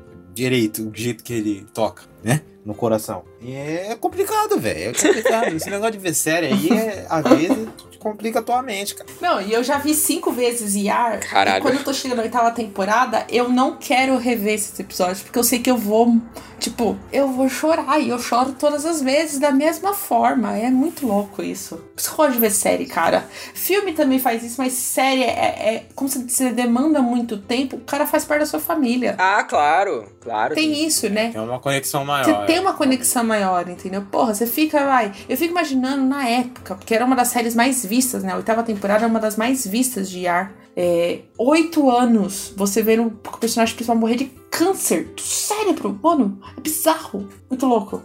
Vai, Thiago, e agora? Qual é a série que você vai me fazer assistir? Então, eu vou fazer você assistir mais uma, tá? Ai, te Essa odeio. daí você já disse que vai assistir. Então, as duas próximas, né? Você, a gente- a gente tá em casa. São dois series finale, as duas próximas, já tô adiantando. E o series finale que eu vou falar agora é o de Leftovers. Que, sei lá, eu acho que é o meu final de série favorito, talvez. Uh, você tinha falado que era Lost. Cara, tá pau a pau. Eu nunca consigo, eu nunca consigo mensurar o- quais são, sabe? Eu tenho, sei lá, uns cinco finais de série que eu olho, porra, esse final, caralho, que final, sabe? Que, que coisa fantástica, sabe? E e terram essa palhaçada de quem fala que final de série é tudo ruim. Porque esse, esse final de Leftovers é uma prova de como finalizar um mistério sem cair na, na, na confirmação bocó de teoria. E Leftovers é uma série que nunca deu ideia pra teoria bocó e é uma série que os caras da teoria bocó largaram no segundo episódio, porque sabia que o Lindelof não ia dar confiança pra essas palhaçadas. e por que, que eu amo esse episódio de, de The Leftovers? Além dele ser o series finale, além dele fechar completamente. A sinopse do episódio é a seguinte: nada é respondido, tudo é respondido e então acaba. É isso o episódio. Ele te responde, ele te dá, ele dá na sua mão a resposta, só que ele dá outra coisa na sua mão, ele fala: você acredita ou não? Fica pra você, sabe? E é o, o, o nome do episódio é The Book of Nora, né? Nora é a, é a segunda personagem principal da série, digamos assim. É uma das protagonistas. E é a minha personagem favorita da série, talvez uma das personagens favoritas. E a história da Nora, ela é uma história muito triste. Só de pensar eu, eu choro, né? Porque, quem não sabe, Leftovers, é, é, plot inicial é basicamente aconteceu um arrebatamento, né? 3% da população mundial sumiu do nada, sem explicação nenhuma, simplesmente evaporou e é isso. E a série se passa ali dois anos depois disso. E a série vai discutir ali o que acontece, enfim. Já falei no programa de séries favoritos, volta lá. Link no post. É, e a personagem da Nora, ela perde a família inteira, sabe? Ela perde três filhos e o marido. E ela fica completamente perdida. E a série, du- durante a série inteira, a série trata sobre a personagem, trata como ela lida com o luto, sabe? Uma das melhores, é, um dos melhores tratamentos de luto que, que eu vi em televisão, sabe? Um dos meus favoritos, assim. É uma série que trata o luto de forma fantástica. E como ela fecha, como esse episódio fecha, esse episódio é o fechamento, além da série, é o fechamento da história da Nora. E como ele fecha a história da Nora, pra mim, é perfeito. Perfeito, sabe? É um final que é, você olha a série e você pensa, sei lá, vai ser um final completamente pessimista, pra baixo. Não. É um final que ao mesmo tempo ele tem um lado triste, ele tem um lado melancólico, mas ele é muito otimista, sabe? Ele ainda te dá esperança, sabe? Você olha e você pensa, puta, a história ainda acabou ah, de forma satisfatória, sabe? Você, você olha assim e ainda há esperança para aqueles personagens, sabe? E é muito bonito, sabe? É um, person... é um, um episódio que eu chorei o episódio inteiro, assim. Começa- Nossa. É surreal. E acabou e eu continuei pensando, sabe? Eu, quando eu vi o final do Leftovers, sei lá, fiquei acho dois meses pensando nele. Porque me pegou muito, sabe? Me pegou muito mesmo. Além de não cair na confirmação de teoria e de ficar inventando é, coisa mirabolante pra explicar como é que aconteceu o arrebatamento, é, tem todo esse tratamento, sabe? Não só da Nora, mas de outros personagens que as histórias são finalizadas. E, porra, cara, sei lá, tá pau a pau com Lost. É aqueles finais que batem no coração, cara. É, não, The Leftovers é uma série que, antes de conhecer o Thiago, eu já queria muito assistir. E aí, quando a gente se conheceu, você falou que a sua série favorita era The Leftovers. Eu falei, caralho, todo mundo fala desse final, desse final. Toda vez você fala, tipo, com uma paixão desse final que eu fico, por que, que eu não dei. Por que, que eu não continuo minha maratona que eu parei no quarto episódio? Entendeu? Eu tô enrolando, eu sei, ouvinte, que eu tô enrolando. Eu acho que eu tô há um ano falando que eu vou assistir Leftovers. Eu prometo a vocês. E provavelmente, provavelmente não, eu tenho certeza absoluta que eu vou amar esse final. Pô, cara. Porque se eu não amar, eu vou xingar o Thiago, né? Eu vou xingar o Quem se conecta com história de luto, cara, vê Ah. Leftovers e fica apaixonado. É, é fantástico. Não, o engraçado é porque, assim, várias coisas desde que a gente gravou o piloto do, do- desse podcast mudaram, né? Eu e o Thiago. Mas coisas que sempre quando a gente vai fazer lista, ou esses free talks aqui no geral, a gente sempre tem que citar Leftovers, How I Met Your Mother e Breaking Bad. Esses são os três, porque eu sempre cito How I Sim. Met Your Mother. No começo eu não gostava de Breaking Bad, porque eu não tinha gostado do piloto, mas hoje eu amo, é uma das minhas séries favoritas. E o, o Leftovers que o Thiago sempre cita. Pra mim, já é, uma- já é um bingo, assim, é uma coisa que tá tão natural. Já virou bingo dos Serials. É que, eu- que vai ser até esquisito quando eu tiver visto o Leftovers mesmo. Porque vai ser tanto. É, é tanto. É tanta. Tipo, a gente começou o podcast em 2019. No começo de 2019, fevereiro. A gente gravou em janeiro, acho que postou no fevereiro, alguma coisa assim. Foi isso, isso. E, pô, cara, faz muito tempo e a gente continua falando, sabe? Tem outra, tipo, pô, lembra que eu citei Black Mirror no primeiro episódio. E eu, e eu vi, e eu vi Leftovers no ano de lançamento lá em 2015. Então, essa, essa história é bem É. anterior. Mentira. Não, não, não, não, minto. Eu vi na segunda, a partir da segunda temporada, 2016. Então essa história aí já tem quatro anos, no mínimo. É, e tem outras séries que a gente citou no piloto que a gente eu acho que nem lembra mais hoje em dia. Que a gente na época era, era É muito. fã. Game of Thrones, a gente, pô, babava Não, se a gente tivesse um canal no YouTube, a gente estaria fazendo aquele é, reaction do primeiro episódio. Pô, a gente sim, comenta. sim. Exatamente. É, aquele primeiro episódio tem coisa que eu me arrependo. Mas enfim. Eu citei Black Mirror, cara, pelo amor de Deus. Então. Não, naquela época eu já odiava Black Mirror. Então, graças a Deus. Ai, Jesus. Mas então, Cid, depois de quase chorar aqui ao vivo, quase, eu me segurei, quase saiu a lágrima. Por favor, fala aí a sua série aí. Cara, eu vou deixar o óbvio pro final, porque dessa vez eu vou falar sobre um que eu acho que ninguém aqui lembrou, mas que é um episódio que eu fiquei aterrorizado. Se o Thiago talvez lembre do que, que eu tô falando. É um episódio que eu fiquei, assim, puto. É ele. É ele, é ele. Ted Perkins, É episódio ele. de Atlanta. Caralho, esse é Cara, foda. é, Tá nas minhas menções honrosas. Cara, é o sexto episódio da segunda temporada e como mu- muitos sabem, né, eu sempre, desde a primeira temporada do podcast eu falo isso, eu sou muito fã do Michael Jackson, assim, muito, pra caralho, eu amo as músicas dele, enfim, acho ele um cara, um, ca- era um cara muito foda, assim. E, e quando eu vi esse nome Ted Perkins e quando eu vi o começo do episódio, eu falei, será que é o que eu tô pensando, assim? Que é um cara... Ô, Tami, você já viu uma imagem do Ted Perkins, pra você ter uma ideia? Não. Calma aí, calma aí. Manda aí, Calma aí, calma aí, Manda calma a imagem aí. do Ted Peraí, Perkins. ouvinte. Calma aí. Mãe do Ted Perkins. Pra Tami, vou mandar no Telegram aqui pra você ver. Olha, olha, olha o Ted Perkins aí do lado do Donald Glover aí. Alguns minutos depois. Meu Deus. Esse é o Ted Perkins. E, e basicamente, basicamente, esse episódio não tem o personagem do. Tipo, tem as. Não é o foco, né? O Paperboy, é o- nem o personagem do Donald Glover dentro da série. assim. O Earn. É, o, o- é, exatamente. O, o Darius, que ele é meio que o protagonista desse episódio, que ele vai buscar um piano na casa desse personagem, que é o Ted Perkins, e quando ele chega lá, é esse cara bizarro. E aí, ele tem muita alusão ao Michael Jackson, ao Jackson 5, ao pai filha da puta que eles tiveram.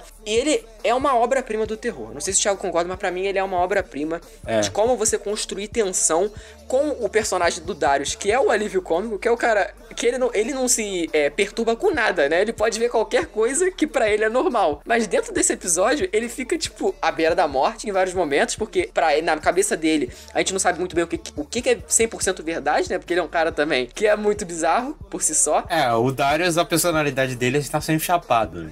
Então a gente nunca coisa, né?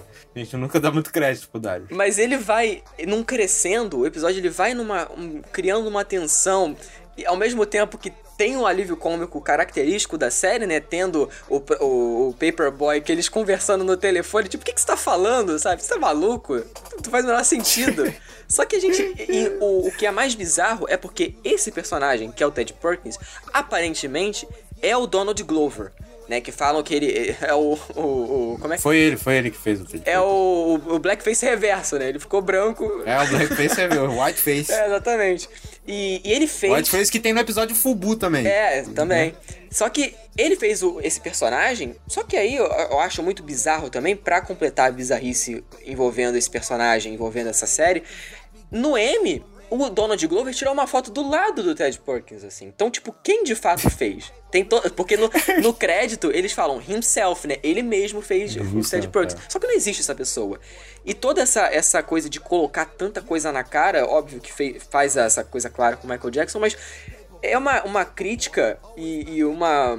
Acho que é um tapa na cara tão bem dado, né? De, de, de tanta gente que fala do Michael Jackson. Acho que o Donald Glover é um cara tão foda que ele consegue colocar terror, a crítica que ele sempre faz em Atlanta, comédia, atuações fodas e ainda ter um, um certo nível de suspense. Não, na verdade, um, um bastante suspense dentro desse episódio. Tudo isso misturado, que pra mim é uma obra-prima de Atlanta, assim, sabe? To- tem vários episódios incríveis, mas esse é o que mais cresce quando eu lembro e, e É, vejo de novo. Porque é, é sensacional, assim, acho que a Tami vai ficar comigo. Porque a Tami já é toda medrosa, Não, né? é isso que eu ia falar. Eu tô pensando que eu, eu, eu vou assistir, né, Atlanta pra quando lançar. É o que? A terceira e quarta temporada? Isso. Terceiro e quarto. Terceira e quarta temporada, né? Porque a gente vai ter episódio, obviamente, né? Não, não tem como não ter. Eu, eu vou. Vocês vão assistir junto comigo, só queria dizer isso. Ah, eu vejo Não. 40 vezes o Ted Perkins. Eu fico muito cagado, é muito bizarro, é muito bom. Ah, é muito bom.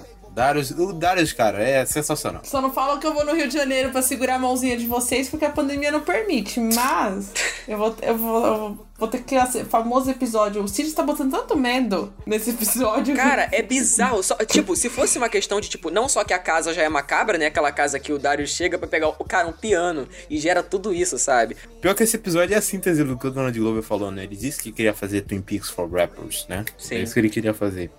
E a, a inspiração em Twin Peaks é claríssima, né? É o terror maluco, é a piração, é a coisa sem sentido.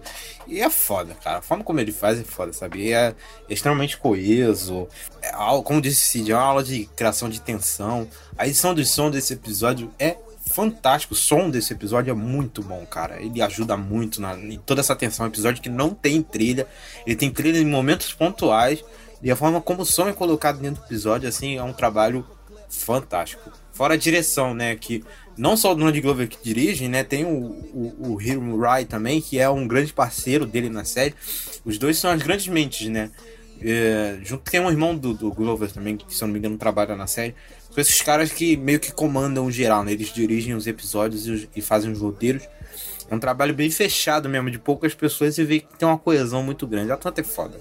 Tem vários outros episódios aí que eu vou citar nas menções honrosas aí que são muito bons de Atlanta, cara. Então vamos lá. Tami, qual é a sua última série que você vai É a última, falar? ai, Jesus Cristo. Gente, eu tô na dúvida aqui. Ah, Eu tô muito na dúvida. Ah, mas vamos lá, vai. né? eu, pior que eu não sei, eu tô com duas aqui, que impossível, mas. Eu vou ter que falar de Game of Thrones aqui. Ah, meu não te- Deus. não tem como. Essa é a hora que eu levanto e vou embora. Tô brincando, humor, humor. Não, mas vocês vão concordar. Vocês vão concordar que Batalha dos Bastardos é talvez um dos melhores Ah, é episódios foda, de Game of foda. Thrones.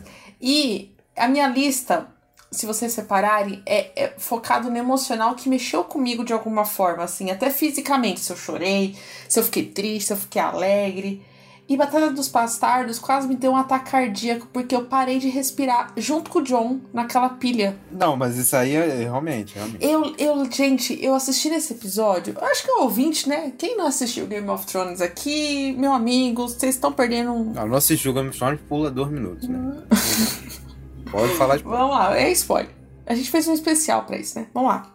Na hora que ele tá naquela pilha, que ele tá tentando sair, que ele tá sendo soterrado, gente, eu, eu lembro que eu, eu segurava, né? Eu tinha até um urso de pelúcia aqui. Eu segurava aquele urso que eu não respirava. Tipo, eu machuquei as mãos de desespero, de você não saber o que vai acontecer, de xingar aquele menino porque ele não correu em zigue-zague. É, foi uma, sei lá, uma comoção mundial esse, tipo, eu- todo mundo lembra onde estava assistindo esse episódio. A gente assistindo junto na HBO e acho que isso é muito legal da HBO de nos permitir assistir com o mundo inteiro, é que o mundo inteiro tava assistindo junto aquilo, né? Então, pra mim, É uma parada que não vai ocorrer nem tão cedo, né? não mesmo. Infelizmente. E, e é uma super produção. Eu gosto muito dos. Eu aprendi a gostar, né? Vou ser bem honesta. Eu aprendi a gostar de Senhor dos Anéis. Então ela tem várias referências a uma das batalhas mais legais de Senhor dos Anéis nesse episódio. E, e eu acho que é o que a gente queria durante seis temporadas, que era a guerra. Porque até aquele momento a gente teve uma ceninha ou outra de batalha, mas a gente não teve uma guerra. E esse episódio me passou mesmo que era uma batalha pelo trono, pelo que tava em jogo, pela honra desses personagens. Então, pra mim, eu, eu queria citar This Is Us. O Thiago sabe até qual que é o episódio que eu ia citar. Pô, esse. Eu acho que eu prefiro o do This hein? Vou te falar a verdade. Mas assim, eu, eu vou falar um negócio, sabe por que, que eu não coloquei o de This e preferi o do Batalha dos Bastardos? Eu acho que pela importância, assim, tipo, da série. O de This é muito bom. É porque a Tami, a Tami ela vai pra galera. Ah, eu acho. Se fosse Game of Thrones, eu citaria outros, não não o Battle of Bastards. Não, então, não, não, aqui na minha listinha na Menções Rosas eu vou citar outros, mas é que esse, esse específico é a, a trilha sonora. Cara, a- às vezes eu tô, sei lá, preciso estudar, preciso fazer uma pauta pro, pro Sirius. Esse episódio, a trilha sonora desse episódio que eu coloco. E o do 10, Ah, é muito bom. que é o que eu. das, das menções honrosas, já dando um spoilerzinho aqui da minha lista. É, eu, eu não sei, acho que, eu acho que a cena do John, né, surgindo naquele negócio me fez mais que o de Us, porque o de Us eu já sabia o que ia acontecer. Eu já tava esperando. O do Batalha dos Bastardos eu não sei o que acontece. Não, é claro, tem todo o fator, o fator de, de né, ser esse mega evento e tal, mas. é, Acaba que. Cara, o sabor foi tão amargo Ah, final. eu tô- eu tô de mal com- entendo, com eu, Game of eu sei que vocês estão de mal, por isso que eu falei, puta, eu, eu coloquei aqui Game, o, antes de gravação, o Thiago falou, é, quero ver quem vai colocar Game of Thrones. Eu falei, eu coloquei dois. Eu quase apanhei. É uma brochada muito grande pra mim. Mas é que esse episódio é especial. Não, mas eu entendo, É, esse episódio é especial. Eu acho que. Se, é, pro mundo das séries, ele é um divisor de águas. Então eu acho que ele tem que ser citado. É, assim, Game of Thrones, hein, indiscutivelmente, né? Apesar de, enfim, a série ter virado uma merda, ter terminado uma merda, né? Enfim, e vou parar de falar mal. É, a série tem um mérito gigantesco que é ser um desses primeiros grandes blockbusters televisivos, né? Sim, Claro sim. que teve blockbuster televisivo nível Lost, né? Dos anos 2010 Ah, foi o tamanho maior. de engajamento. Game of Thrones é a maior série em termos de escala, né? De qualidade não entra nem no top 100, mas de, em termos de escala é a maior série dos anos 2010. E esse episódio em si, essa temporada, é realmente tem vários méritos em nível de, de marco, de qualidade de produção, sabe? E vem aí, né, a série do Senhor dos Anéis, que É. vai ter um orçamento 10 vezes maior do que o de Game of Thrones. Então vamos ver o que vai acontecer. É, se vai ser. Enfim, se eles vão de- enfiar esse dinheiro na bunda, né? Porque, enfim, não adianta ter dinheiro e você fazer mal feito, né? E fazer uma bosta, né? Uma bosta, é. É, As últimas temporadas de Game of Thrones tinha muito dinheiro, aí o CGI não tava grande coisa, né? Vamos falar a verdade. Sim. O- Eu acho que se a série do Senhor dos Anéis se basear neste episódio específico, tem tudo pra ser uma das melhores séries. Tipo, de batalha mesmo, de. Não, mas aí eles têm um parâmetro do dos próprios filmes, né? Aí é um parâmetro. Eles têm um parâmetro Não, melhor. acho que ah, não trazer essa essência do filme, né, de Senhor dos Anéis. A Game of Thrones com esse episódio provou, é, provou que pode. É porque é complicado, assim, não sei se o Thiago já viu. O filme, o filme é uma escala, tipo, pô, pô, tudo bem que o CGI hoje em dia é uma merda. O Thiago não viu, né, Cid? É, acho que o Thiago não viu, mas é uma coisa muito. O Thiago não viu Senhor dos Anéis. Não, eu dormi todas as vezes. Dormi todas as vezes que eu fui. Thiago do seu Thiago, o truque, o truque. Eu assisto em como série, eu assisto pausado e dá certo. Ah, vou ter que fazer isso. Um dia que eu tiver saco, velho. É, tem que ser um dia que tá com saco. Nossa, eu tenho que estar muito feliz nesse dia. Assiste, eu faço isso, cara. Eu boto, eu boto Senhor dos Anéis. Sinto muito, ouvinte. Eu fui no cinema nos três filmes. Eu dormi nos três filmes. A única forma que eu ouvi foi assim. Eu boto no Netflix, tá no Netflix ainda, né? Boto no Netflix.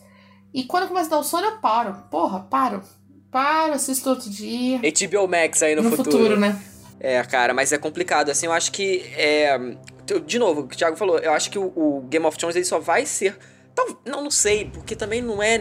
Amazon Prime, assim, não, ainda não é. Nem vai ser, eu acho, né? Nível Warner, HBO, assim, de. de- Não é um canal, né? Tem isso, né? Não é um canal, É. não é ao vivo. Tem Exato, todos esses exato. BOs, sabe? É, de ser o evento. Sim, então eu acho que pode ser com- complicado de, de- de chegar nesse nível, mas eu acho que pelo orçamento eles estão com um plano muito gigantesco pra série. Então pode ser interessante, assim, mas eu acho que de, de importância, é, acho que é válido citar assim, apesar de eu não achar. Tipo, eu não sei se é o meu favorito da série. Não, o talvez. meu favorito da série é o, o Casamento Vermelho, sabe? Ah, ele me Casamento xingou Vermelho, falando é. que eu ia ser. Como é que é? Ele falou que eu tava sendo óbvio se eu colocasse casamento vermelho. Olha, Não, mas é óbvio. Não, mas Casamento Vermelho é muito foda. Cara, não. eu gosto muito do casamento vermelho, mas eu acho que tá, tá no top, tipo, 4 de É episódios. porque, tipo, a terceira temporada de Game of Thrones, pra mim, é o auge da série. Depois dali, tudo é menor. Não, eu concordo, plenamente. É, Entendeu? é mesmo. Depois dali, tudo é menor. Ah, mas, enfim, eu tenho outros episódios que eu acho melhor que Breath of Bastards. Ah, o 1x9, né, que é o Baylor, do A Morte do Ned Stark. O piloto eu acho muito melhor que Breath of Bastards. Ah, eu, da quarta temporada tem o da Morte do Joffrey, que eu acho muito legal. Enfim... Tem out- outros episódios que eu acho melhor que o Batalha de Bastardos. Batalha de Bastardos é um grande né, payoff, né? Do, É, pra caralho. do, do fã de Game of Thrones. Que, enfim, na época, porra, surtei, beleza, mas você olha depois, depois de você ver, depois que você termina e você olha, pá, isso aqui é menor, isso aqui é maior, sabe? Você consegue claramente colocar. Ah, com certeza, por isso que eu fiquei na dúvida. Tudo bem, detonamos aqui ó, o episódio da Tami, né? Mas, enfim, é nossa opinião. Não, meu Deus. Ô, ouvinte, você tem que me defender, ouvinte. Vai, Thiago, qual ser o último episódio de séries favoritos? Então, é, sobrou, né? Sobrou outro series finale de uma série aí que a Tami tá vendo. Ah, O Cid não viu, você vagabundo, que viu um episódio bosta, só. cara. É um safado. Fleabag. É um safado esse moleque. Cadê o Americans? Ah, eu achei que era Fleabag também. Você quer Fleabag? Eu tava crente que era Fleabag. Caralho, você vai colocar The Americans, Thiago. Bugou todo mundo, bugou todo mundo. É The Americans. É o series finale. O 6 de 10. Sexto, décimo episódio da sexta temporada. Start o nome do episódio. Pô, cara, Cuidado aí, Thiago, o que que você vai falar, hein? calma, calma. É o fechamento de Philip e Elizabeth assim. Puta merda, que série gostosa é essa, meu amigo. É aquele top 5 finais, sabe? É que entra Leftovers, entra ah, Lost, entra Breaking Bad, entra The Wire e entra The American, sabe? É aqueles finais que batem no coração e você olha, puta, que final foda, sabe? Que, que fechamento de arco, que, que fim de história, sabe? Aqueles finais que você olha e, porra, essa série, é você termina, você termina feliz, sabe? Pode até acontecer uma coisa ou outra que você, que, que, que você fique triste. Enfim, não que seja esse o caso, né? Mas é aqueles finais que você termina, putz, cara, que série foda, sabe? O próprio final de Breaking Bad, que é um final triste, né? Termina, você fica, cara, que foda. Você fica feliz por ter visto, ter é, dedicado seu tempo a ver uma série incrível, sabe? E The Americans tem esse sentimento, sabe? O, Ai, meu Deus, Thiago. o, o fechamento perfeito. Eu tô, tô sabo- sabonetando aqui pra não dar nenhum spoiler aqui. Eu sei que você tá saboretando, eu tô agradecendo. Porque, porra, cara, o final, cara, não dá, irmão. Toda essa sexta temporada de The Americans, cara, pra mim é perfeita, sabe? A série em nenhuma. São seis temporadas de série. E a Tami falou, né? No, falou, falou quando ela terminou a primeira temporada. Como é que eles. O que, que vai acontecer nas outras cinco temporadas? É. E eles acham assunto, sabe? Tem coisa pra fazer e tem desenvolvimento pra fazer. E não é só a espionagem, sabe? É a espionagem e o desenvolvimento daquela família. É os personagens, é a relação deles com a Paige, a relação deles com o filho lá, que é o esquecido, que a gente esquece o nome, né? Que não é tão importante assim. Harry. É o Henry, isso, é o Henry. Esqueci o nome do moleque. Mas o moleque é meio inútil mesmo. E o fechamento desses quatro, dessa família e dos outros, dos outros personagens coadjuvantes, como, como o Stan também e outros, é foda, cara. Não tem como, sabe? Você olha e puta que pariu, brother. Eu não posso falar muito porque qualquer coisa que eu falar desse final é spoiler, sabe? Só sei que é um final feliz. Ai, que bom. É feliz pra todo mundo. É feliz, sabe? Não é, não é, não é, não é pessimista, não é triste, sabe? Tem uns finais que são assim, pessimistas, tristes, e eu gosto. Mas esse não, esse é feliz. Ai, que bom. Já- Termina, você pensa, puta que pariu, caralho. Tem uma- e tem uma música muito bonita nesse episódio. Muito. Ah, eu, eu amei a, a primeira temporada de Americans. Eu tô assistindo ao vivo lá na Twitch. Agora eu tô assistindo só os últimos episódios. Então a gente vai até marcar agora, depois que terminar a Fleabag, né? Que eu achei que o Thiago ia citar Fleabag aqui, que ele falou tanto. Levei um susto quando ele citou The Americans. Achei que ia ser menções honrosas. E é muito boa The Americans, porque o que o que o Thiago falou, a primeira temporada ela não tem um episódio ruim. E você, quando termina a primeira temporada, você fala, tá, e agora? Pra onde eles vão, entendeu? E aí, começa a segunda temporada, cara, dá um, um salto, assim, tipo, de, de assunto que você fala, meu Deus, e imaginar que só a sexta temporada, tipo, a série vai crescendo, né, Thiago? Você já falou isso Sim, ela vai crescendo. que a série cresce, né? Ela vai crescendo, me dá muita expectativa e porra, porra, oh meu Deus. Eu vou ter que fazer um, um séries da semana.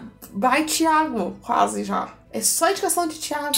Que ódio, que ódio. Ô Cid, vamos assistir The Americans pra fazer um programa, por favor? Não, mas vai Não, rolar. mas pô, quando? É questão de tempo. Vai Cara, acontecer. é porque assim, vocês eu já falei. isso.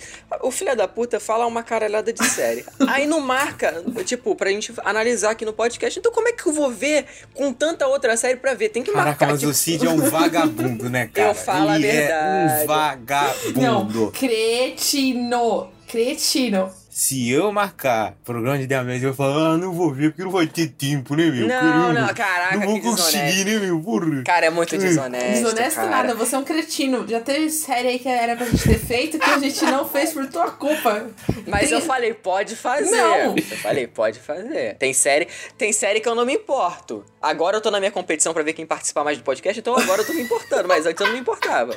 Então, assim, é uma coisa meio pessoal agora. Mas, mas óbvio que eu vou ver The Americans também, é outra. que- Eu já vi o piloto, acho que foi, foi no dia da live da Tami? Acho Foi. que foi que eu vi o piloto também. Você assistiu o piloto no mesmo Então, dia. É, então, tipo, essa é, é outra que eu sei que eu vou gostar também. Então não tem, não tem nem muito o que acrescentar. É. Mas ela é uma série que, inclusive, eu, eu achava que ela ia pra, um. Eu não sei se por causa do pôster que eu já tinha visto e tal. Que ela ia pra um tom um pouco mais. Não de ser de comédia, mas mais cômico, assim, das coisas, sabe? De, de, Só que não. de tratar essa família, assim. Mas foi Porra muito pelo nenhuma. contrário, Porra nenhuma, parece. É assim. dramatiqueira, dramatiqueira pesada. E é uma série pesada, né? Vários assuntos pesados. Lá na live, tava assistindo com o Renanzinho, com o Ícaro. Tem um episódio que eu terminei assim, eu fiz assim, quê? Como é a morte, Thiago? Ah, sim, porra. Cara, Cara, tem várias mortes em The É, Americans. não, mas é que essa, nossa. essa é um tapa na sua cara, porque no, no, no começo, né, tipo, porra, não tem muito sentido, e aí você entende qual que é a vibe da série. Ali eu falei, cara, agora eu entendi como que é The Americas. Agora entendi qual que é o rumo disso. É muito boa. É. E eu falei do, do final lá, cara, que o final ele é né, otimista, ele é feliz. Feliz, mas tem aquela parte que você fica, caralho, por que, que esse personagem fez isso, sabe? Hum, será que foi uma boa ideia? Talvez não, talvez sim, talvez não. Eu acho que ele sabe balancear bem isso, sabe? E abre duas interpretações. Você pode gostar da decisão que esse personagem toma e pode, ao mesmo tempo. Ao mesmo tempo, não, né? Você pode gostar e você pode não gostar, sabe? E aí cabe a você. Eu, eu, eu acho que é um final ah, com esperança. Eu acho que um final um pouco otimista, sabe? Acho que um final que cada personagem eh, tomou a decisão que tinha que tomar, sabe? E aí tem que lidar com essas decisões. Cada um tem que tomar, tem que lidar e viver com essa decisão. E eu acho que isso é o principal mérito desse final. É, o final é, é muito bom. Mas enfim, Cid, depois desse maravilhoso final de The Americans, por favor, fale sua última série pra gente fechar aqui. Bom, cara, então, é, eu pensava que você ia citar Twin Peaks, então eu nem, nem botei só na- nas menções aqui, mas eu não vou mudar agora. Eu pensei que você ia citar. Não, né? é, pra mim era muito na cara que você citar, porque você tá vendo pela primeira vez. Então, pra mim, é tipo, ia ter o impacto de, do Thiago falar. Mas eu não posso deixar de fora o episódio Ozymandias, do Breaking Bad, o episódio 4 da quinta temporada. Considerado por muitos aí o melhor episódio de, de Breaking Bad e tal. Não, eu não, até que é complicado, né? Porque tem tantos episódios maravilhosos de, de Breaking Bad que pra mim é um pouco complicado. Acho mas o final de Breaking Bad ele é perfeito, assim, pra mim. não, é perfeito, Perfeito. claro, mas É o último episódio? O, esse episódio, meninos? Não? Não, não, não é o, não é o último, não. Mas, mas ele é da reta final, assim, e, e, tipo, eu acho que ele é o, o- Inclusive foi bom você ter puxado, porque ele é o. Ele arma o terreno perfeitamente pro final. Acho que o final não seria a mesma coisa sem ele, por tanto de coisa que acontece, todo. Só, Pode falar. Deixa eu falar um negócio só pra Tami. é onde a desgraça acontece também. Tá, entendi, entendi, É. entendi, entendi. É onde a bosta culmina. A desgraça acontece. Exatamente, exatamente. É, é até um pouco complicado porque esse episódio é uma continuação direta do episódio anterior, né? Que é o to Torradilha, alguma coisa. Eu não sei, não sei pronunciar isso, que é- enfim. Mas ele é uma continuação e tem todo o conflito, né? Porque Breaking Bad ele tem muitos momentos. É, na verdade, a maioria dos momentos ele é muito mais calcado no, no diálogo e no- na- nas cenas é, onde algo acontece, não uma cena de ação e tal, mas quando tem cena de ação, o Thiago tá ligado que é uma cena de ação muito É. foda e muito bem feita. Nossa, é. E todo o tiroteio, né, no deserto, eu acho sensacional. A edição de som desse- dessa série é incrível, todo mundo sabe disso. Mas nesse episódio, o, o- e principalmente no, no- no anterior, né, que onde termina o Walt caindo no chão, o episódio corta do nada e acaba assim. Imagina ficar uma semana pra saber o que, que aconteceu com aqueles personagens, todo aquele tiroteio e tal. Eu não tô nem dando detalhes de quem tá envolvido, né? Tudo bem que tem o lance dos nazistas, que também é uma parada bizarra, né? Que, tem- que eles Tem. botam em Breaking Bad, que, que é, que é bizarro. Tem lá o Jesse Plemons. Sim, Jesse Plemons, o grande. Eu ia falar. Caraca. Grande nazista de Breaking É, Bad. né, que- é, pois é. E eu acho que ele é um episódio tão incrível porque ele consegue ter isso que, que a gente tá falando, dessa cena incrível de ação não sei o que.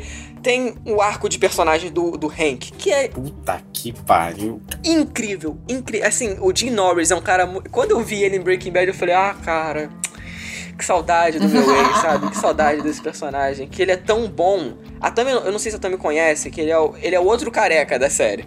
E, e assim, é o tão- carecão. Careca branco baixinho. é, barbudo. exatamente. E, e ele é um personagem que ele tem várias falhas, vários problemas, várias. Enfim, ele não é um cara legal, assim, né? Não, nem um Mas pouco. Nenhum dos personagens são. A cerne de Breaking Bad é ter personagens quebrados. não tem herói. É, não tem. Assim, a mais certa é a escada, né? Mas. enfim, É. Ainda assim, tem Coitado várias da questões. É, e eu acho que eles conseguem. Pior que eu não sei nem como é que falar pra- sem dar spoiler, assim, tipo, porque eu ia falar, eles conseguem encerrar o arco do personagem, mas aí, porra. é, como é que eu falo isso? não sei, cara. O Dias é muito bombástico. Não fala. Não fala pra não dar, não dar spoiler. Tá, não vou falar, É. não, não vou falar não. Eu vou falar assim, pra não dar spoiler aqui, ouvinte, então eles conseguem evoluir a história desse personagem em um nível foda, assim, e, e ele aparece pouco dentro do episódio. É basicamente isso, ainda tem a relação do, do Walt com a mulher, com o filho, e toda aqu- aquela, aquela briga que eles têm, e o, o Walter Jr., ele defendendo a mãe, né, que ele toma, finalmente toma uma atitude, é um personagem que ele, é, inclusive, é um, um personagem que eu acho até meio subestimado dentro do fandom, assim, muita gente, cara, eu acho isso, sério, a galera tirando sarro do personagem. Ah, o fandom de Breaking Bad é péssimo, né? Vamos É podre, é podre, podre, podre. É, é isso, sabe? É essa relação familiar, essa coisa conturbada entre esses personagens, onde a merda culmina, onde tudo. A gente vê tudo desmoronar, né? Todo aquele reinado de crime ir pro caralho, assim. Eu acho sensacional. É, to- todo o hype que ele tem, acho que a maior, é, a maior avaliação de um episódio de série dentro do MDB é o Ozymandias, né? Do-! Ele era 10, até pouco tempo atrás ele era. Ele É, era 10. de tão, de tão foda que é, cara. Então, assim, é, é incrível, assim. Incrível, incrível. Quem não viu Breaking Bad, acho que, tipo, todo mundo já ouviu falar desse episódio, assim, de tão comentado que já. ele é. E o hype é válido, sabe? O hype é. É sensacional. É. Tem vários episódios de Breaking Bad que pra mim são geniais. E você olha. E esse é um desses, né, cara? Que tem aqueles episódios É. de Breaking Bad, que é o que eu citei também. Que ele termina e você fala: Uau, puta merda. Que série pica. E esse é, sabe? Ele, você tá no meio do episódio você tá falando: Caraca, cara, que bagulho sinistro, sabe? Eu tô até falando em- só em gíria, porque eu não consigo. As palavras da língua, na norma culta, eu não consigo, sabe? Porque é um bagulho que, brother, você olha assim e fala, porra, cara, essa série é pica demais. Mas, cara, eu não consigo. Dá vontade de falar spoiler, É. sabe? É, é- é muito, é muito, é muito bom, bicho. É muito bom. Vocês falam aí no seu privado de vocês dois, hein? Eu vou assistir, ouvinte. Tem vários desse episódio. E esse é um dos grandes méritos da série, sabe? É como ela. Ela não é sempre isso, né? A gente destaca esses episódios que são os bombásticos, são as grandes cenas de ação. Mas não é sempre isso. É, assim como The Wire eu falo aqui, os destaques do- das cenas que tem grandes acontecimentos. Mas na maioria do tempo, e, esse é o estilo que eu mais gosto de série, né? É um estilo que pra mim é perfeito. a série, ela, durante os episódios, ela vai aos poucos construindo a situação. Ela vai setando o cenário, né? Há um diálogo aqui, um diálogo ali, um acontecimento menor aqui, coisas que vão desencadeando e vai girando uma trama de eventos até chegar no grande ápice. E, e assim, é, você pensa, tem gente que não gosta, né? De, ai, tá chato, ai, não, não acontece, não sei o que, ai, não. mas quando vem o grande evento, tudo aquilo faz sentido. Você fala, porra, é isso, sabe? É isso que eu gosto de ver, sabe? É esse. E é aquele grande payoff que a galera sempre fala, sabe? Você investir, você investir, você prestar atenção naquele desenvolvimento, você curtir aquele desenvolvimento. E quando rola, né? O Deus nos acuda, a desgraça acontece, você fala, porra, aí, aí é isso, sabe? E Breaking Bad é, É. é mestre nisso, é mestre. Todas as temporadas tem isso, sabe? Tem um grande desenrolar, desenrolar, desenrolar, desenrolar, e acontece uma merda gigantesca e você fala, puta, essa merda é foda. E é isso. É, exatamente.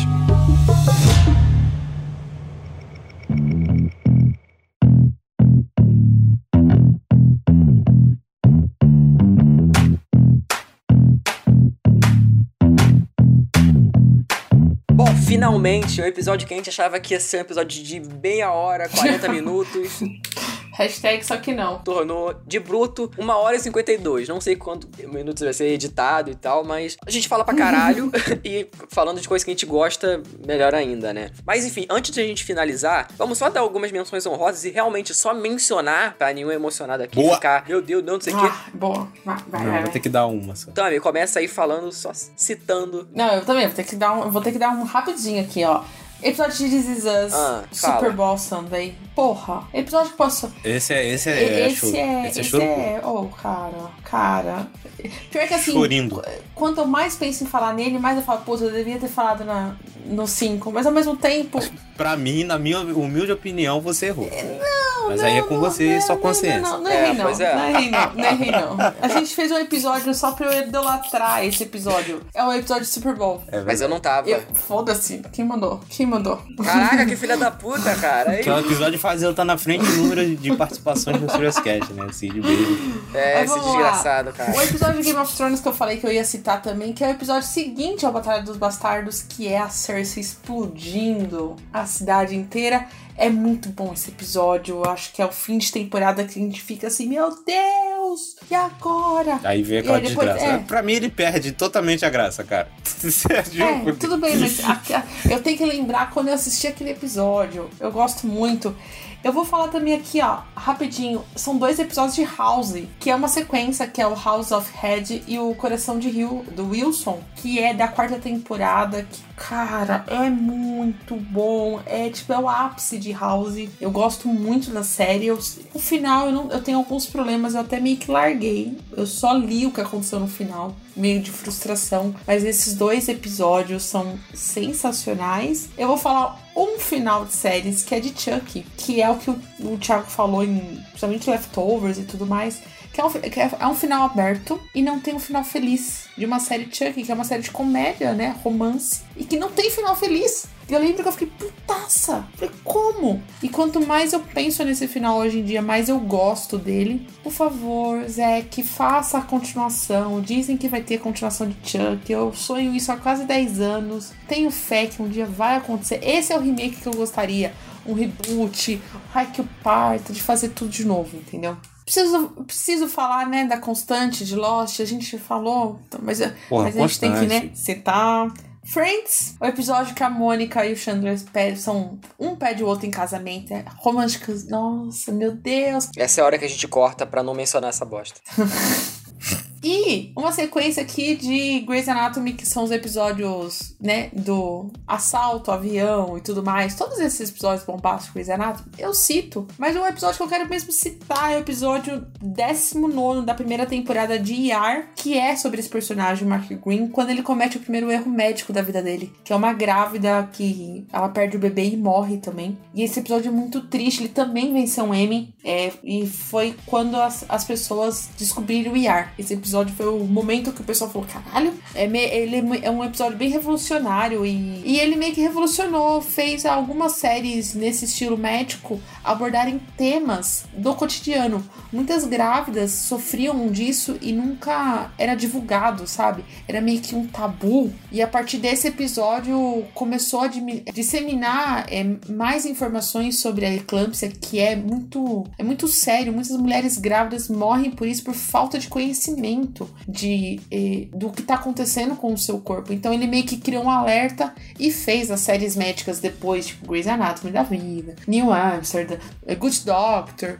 É, É bom que a cara. menção rosa tá falando pra. Pronto, eu tô terminando já. E, e eu tô até correndo pra falar. E foi um episódio que mostrou que as séries também podem ser instrumentos de disseminação de informações, entendeu? Para o público, assim. E tem outras, mas aí eu vou apanhar se eu continuar falando. Vai Vai mesmo. mesmo. Vai. Pronto. Vamos lá, Thiago. Então, eu vou dar a menção rosa mesmo. Ao contrário da Tami, eu sigo os padrões, né? É. Brincadeira. Mas, ó, um episódio aqui, ó, que é muito bom, de uma série que tá no universo Breaking Bad, que é Better Call Saul, né? O, o oitavo da quinta temporada, Stafeta. Que um episódio se passa no deserto. Lembra-se de aquele episódio? Esse eu Então. pensei em botar, inclusive, mas eu falei, puta. Então, ele ficou no meu top, mas eu tirei. Mas ele quase entrou. Mas esse episódio é foda. Assim, porra, a direção, a atuação desse episódio. Caralho, que, que bagulho, sabe? Puta, Vince Gilligan, você é foda. Twin Peaks, é, sétimo da segunda temporada, que pra mim é o melhor episódio da série. Também quase entrou, gente. É porque só foram só cinco, assim. É, é complicado. Mas esse, o Lonely Souls. Esse é, é incrível mesmo. Puta que pariu, David Lynch, eu te amo, cara. Meu Deus do É. céu. É da segunda temporada? É na segunda temporada. É, é foda. É incrível, É é. foda. É foda, é foda, é foda. Uma Cooper aula. é assim. Esse episódio é uma aula. E Maravilhoso. você- cara, porra, você. E você vê, cara, esse episódio saiu em 90, e- 90 né? É 1991. Esse episódio saiu em 1991, sabe? Passou na televisão, sabe? Televisão aberta. Não, não, não. Novembro de 90. Então, pior ainda, um ano. gente. Essa porra passou em 1990 na televisão aberta. Você olha assim, como é que o cara conseguiu passar isso na televisão aberta, sabe? É, não, O é. nível de ousadia que é essa série. Porra, você olha, porra, cara, não tem como. Twin Peaks é foda demais, assim. David Lynch, eu te amo. Essa seria daquelas séries da Globo que passa, tipo, de madrugada, tá ligado? Que, que- que só a Nossa, galera da Deep Web vê. é, é pesadíssimo, mas ao mesmo tempo, porra, você olha, caralho. Nossa senhora, meu Deus. Lost, piloto aí, episódio 1 e 2, porque enfim, é um só, né? Mas já citamos no último programa, pra mim é um dos melhores pilotos de séries. Battlestar Galáctica, é, 19 e 20, que também é um episódio duplo, né? Da segunda temporada, é o, é o season finale ali. Lay Down Your Burdens. né, É um. Cara, esse. Puta que pariu! Meu Deus. Esse episódio, ele, do nada, ele vira outra parada. A série muda. Muda, sabe? A série vira outra série no meio do episódio. Assim, é bizarro.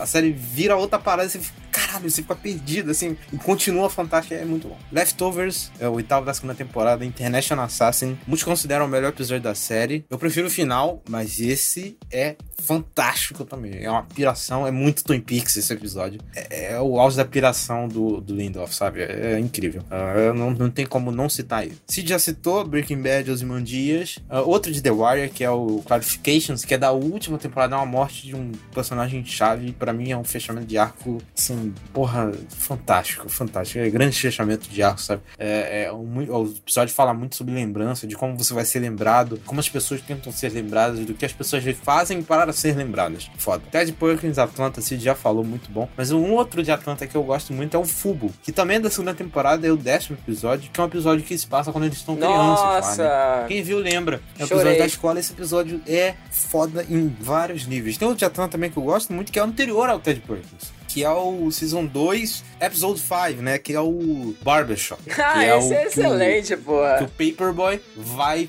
cortar o cabelo. Esse episódio é foda. E depois ele vai pra floresta. E, mano, é Twin Peaks. ali é Twin Peaks. Aquela floresta ali, ele entrou. Mano, ele entrou no portal e foi parar em Twin Peaks. Aquela floresta é a floresta de Twin Peaks. é isso, acabou. Menções honrosas ao fim. Porra, finalmente, né?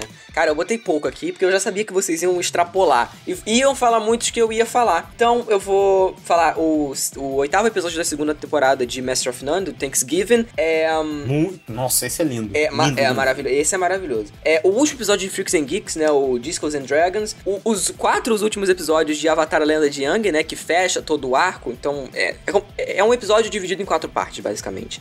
E, e por último, é One Day at a Time, o 13 terceiro episódio da primeira temporada, que é o que a, a Helena faz 15 anos e tal, tem toda aquela coisa do, da quinceanheira e o pai homofóbico abandona ela. Eu- esse é um dos que eu mais chorei na minha vida, assim, vendo série. Inclusive, eu vi com minha mãe, One Day at a Time, e ela chorou junto. É, e também o, o 13 terceiro da segunda temporada, né? Da primeira também é foda, da segunda fala muito sobre é, velhice, esse lance de morte e tal. Então, é, esse é um dos que eu não consigo rever, de tão foda que é, que é o Ainda Não, o nome do episódio, que também é sensacional. É, então, é isso, eu separei poucos porque eu não queria enrolar. E quem sabe? Não, não, não, não vou dar ideia não, não vou dar ideia não, de fazer uma parte 2, porque senão fica igual o- o- aquele Não. programa de filme lá. Aí vai fazer parte Vai 2. ter, aí vamos que- prometer que eu, eu vou prometer uma versão estendida no site. Vou É, isso dá pra prometer. Em texto. Não, no site dá pra Isso. Vou fazer botar muito. 20, Nossa, talvez agora... 25, sei lá, 25. É, 25 episódios, por favor. Eu também. Vou fazer e vou colocar. Concordo. Eu, eu tô prometendo aqui. Um 20 dia mais sai. o mínimo. É, um dia sai. É, é. sem pressa, sem pressa, ouvinte isso. Exatamente. Mas, mas não, tem, não tem essa de, ah, parte 2. Acabou parte 2 nesse podcast. Não, vai ter que ter o de aberturas, não vem não, porque eu não participei. Ah, também. ah, volta no tempo. Dá uma de Doctor Who e volta no tempo. Foi com Deus.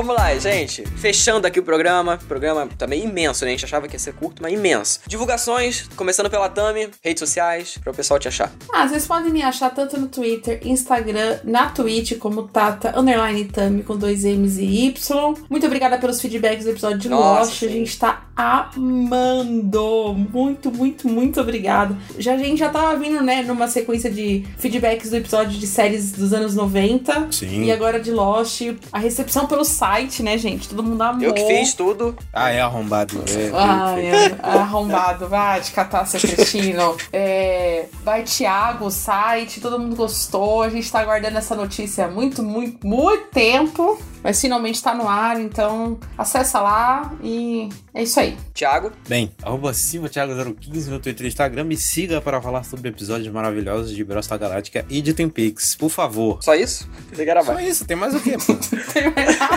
É porque não tem mais fita, né? Foi A gente caralho. largou o fita aqueles otários É, lá. Vamos todo episódio exatamente. chamar o otário lá, o Gustavo, Gustavo. Sampaio, aquele bosta. É, e tem o Diego também.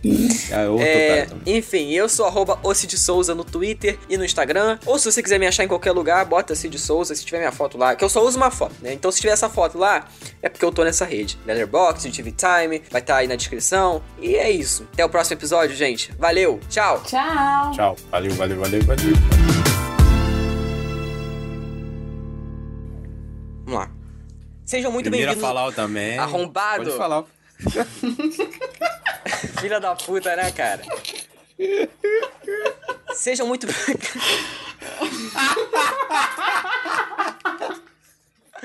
que desgraçado, cara. Calma aí, deixa eu concentrar. Para, para com essa porra. Ai, eu tô chorando. Ai, caralho, Vai, velho. vai, vai, vai. Vai, vai, eu botei aqui, peraí. Vai, vai.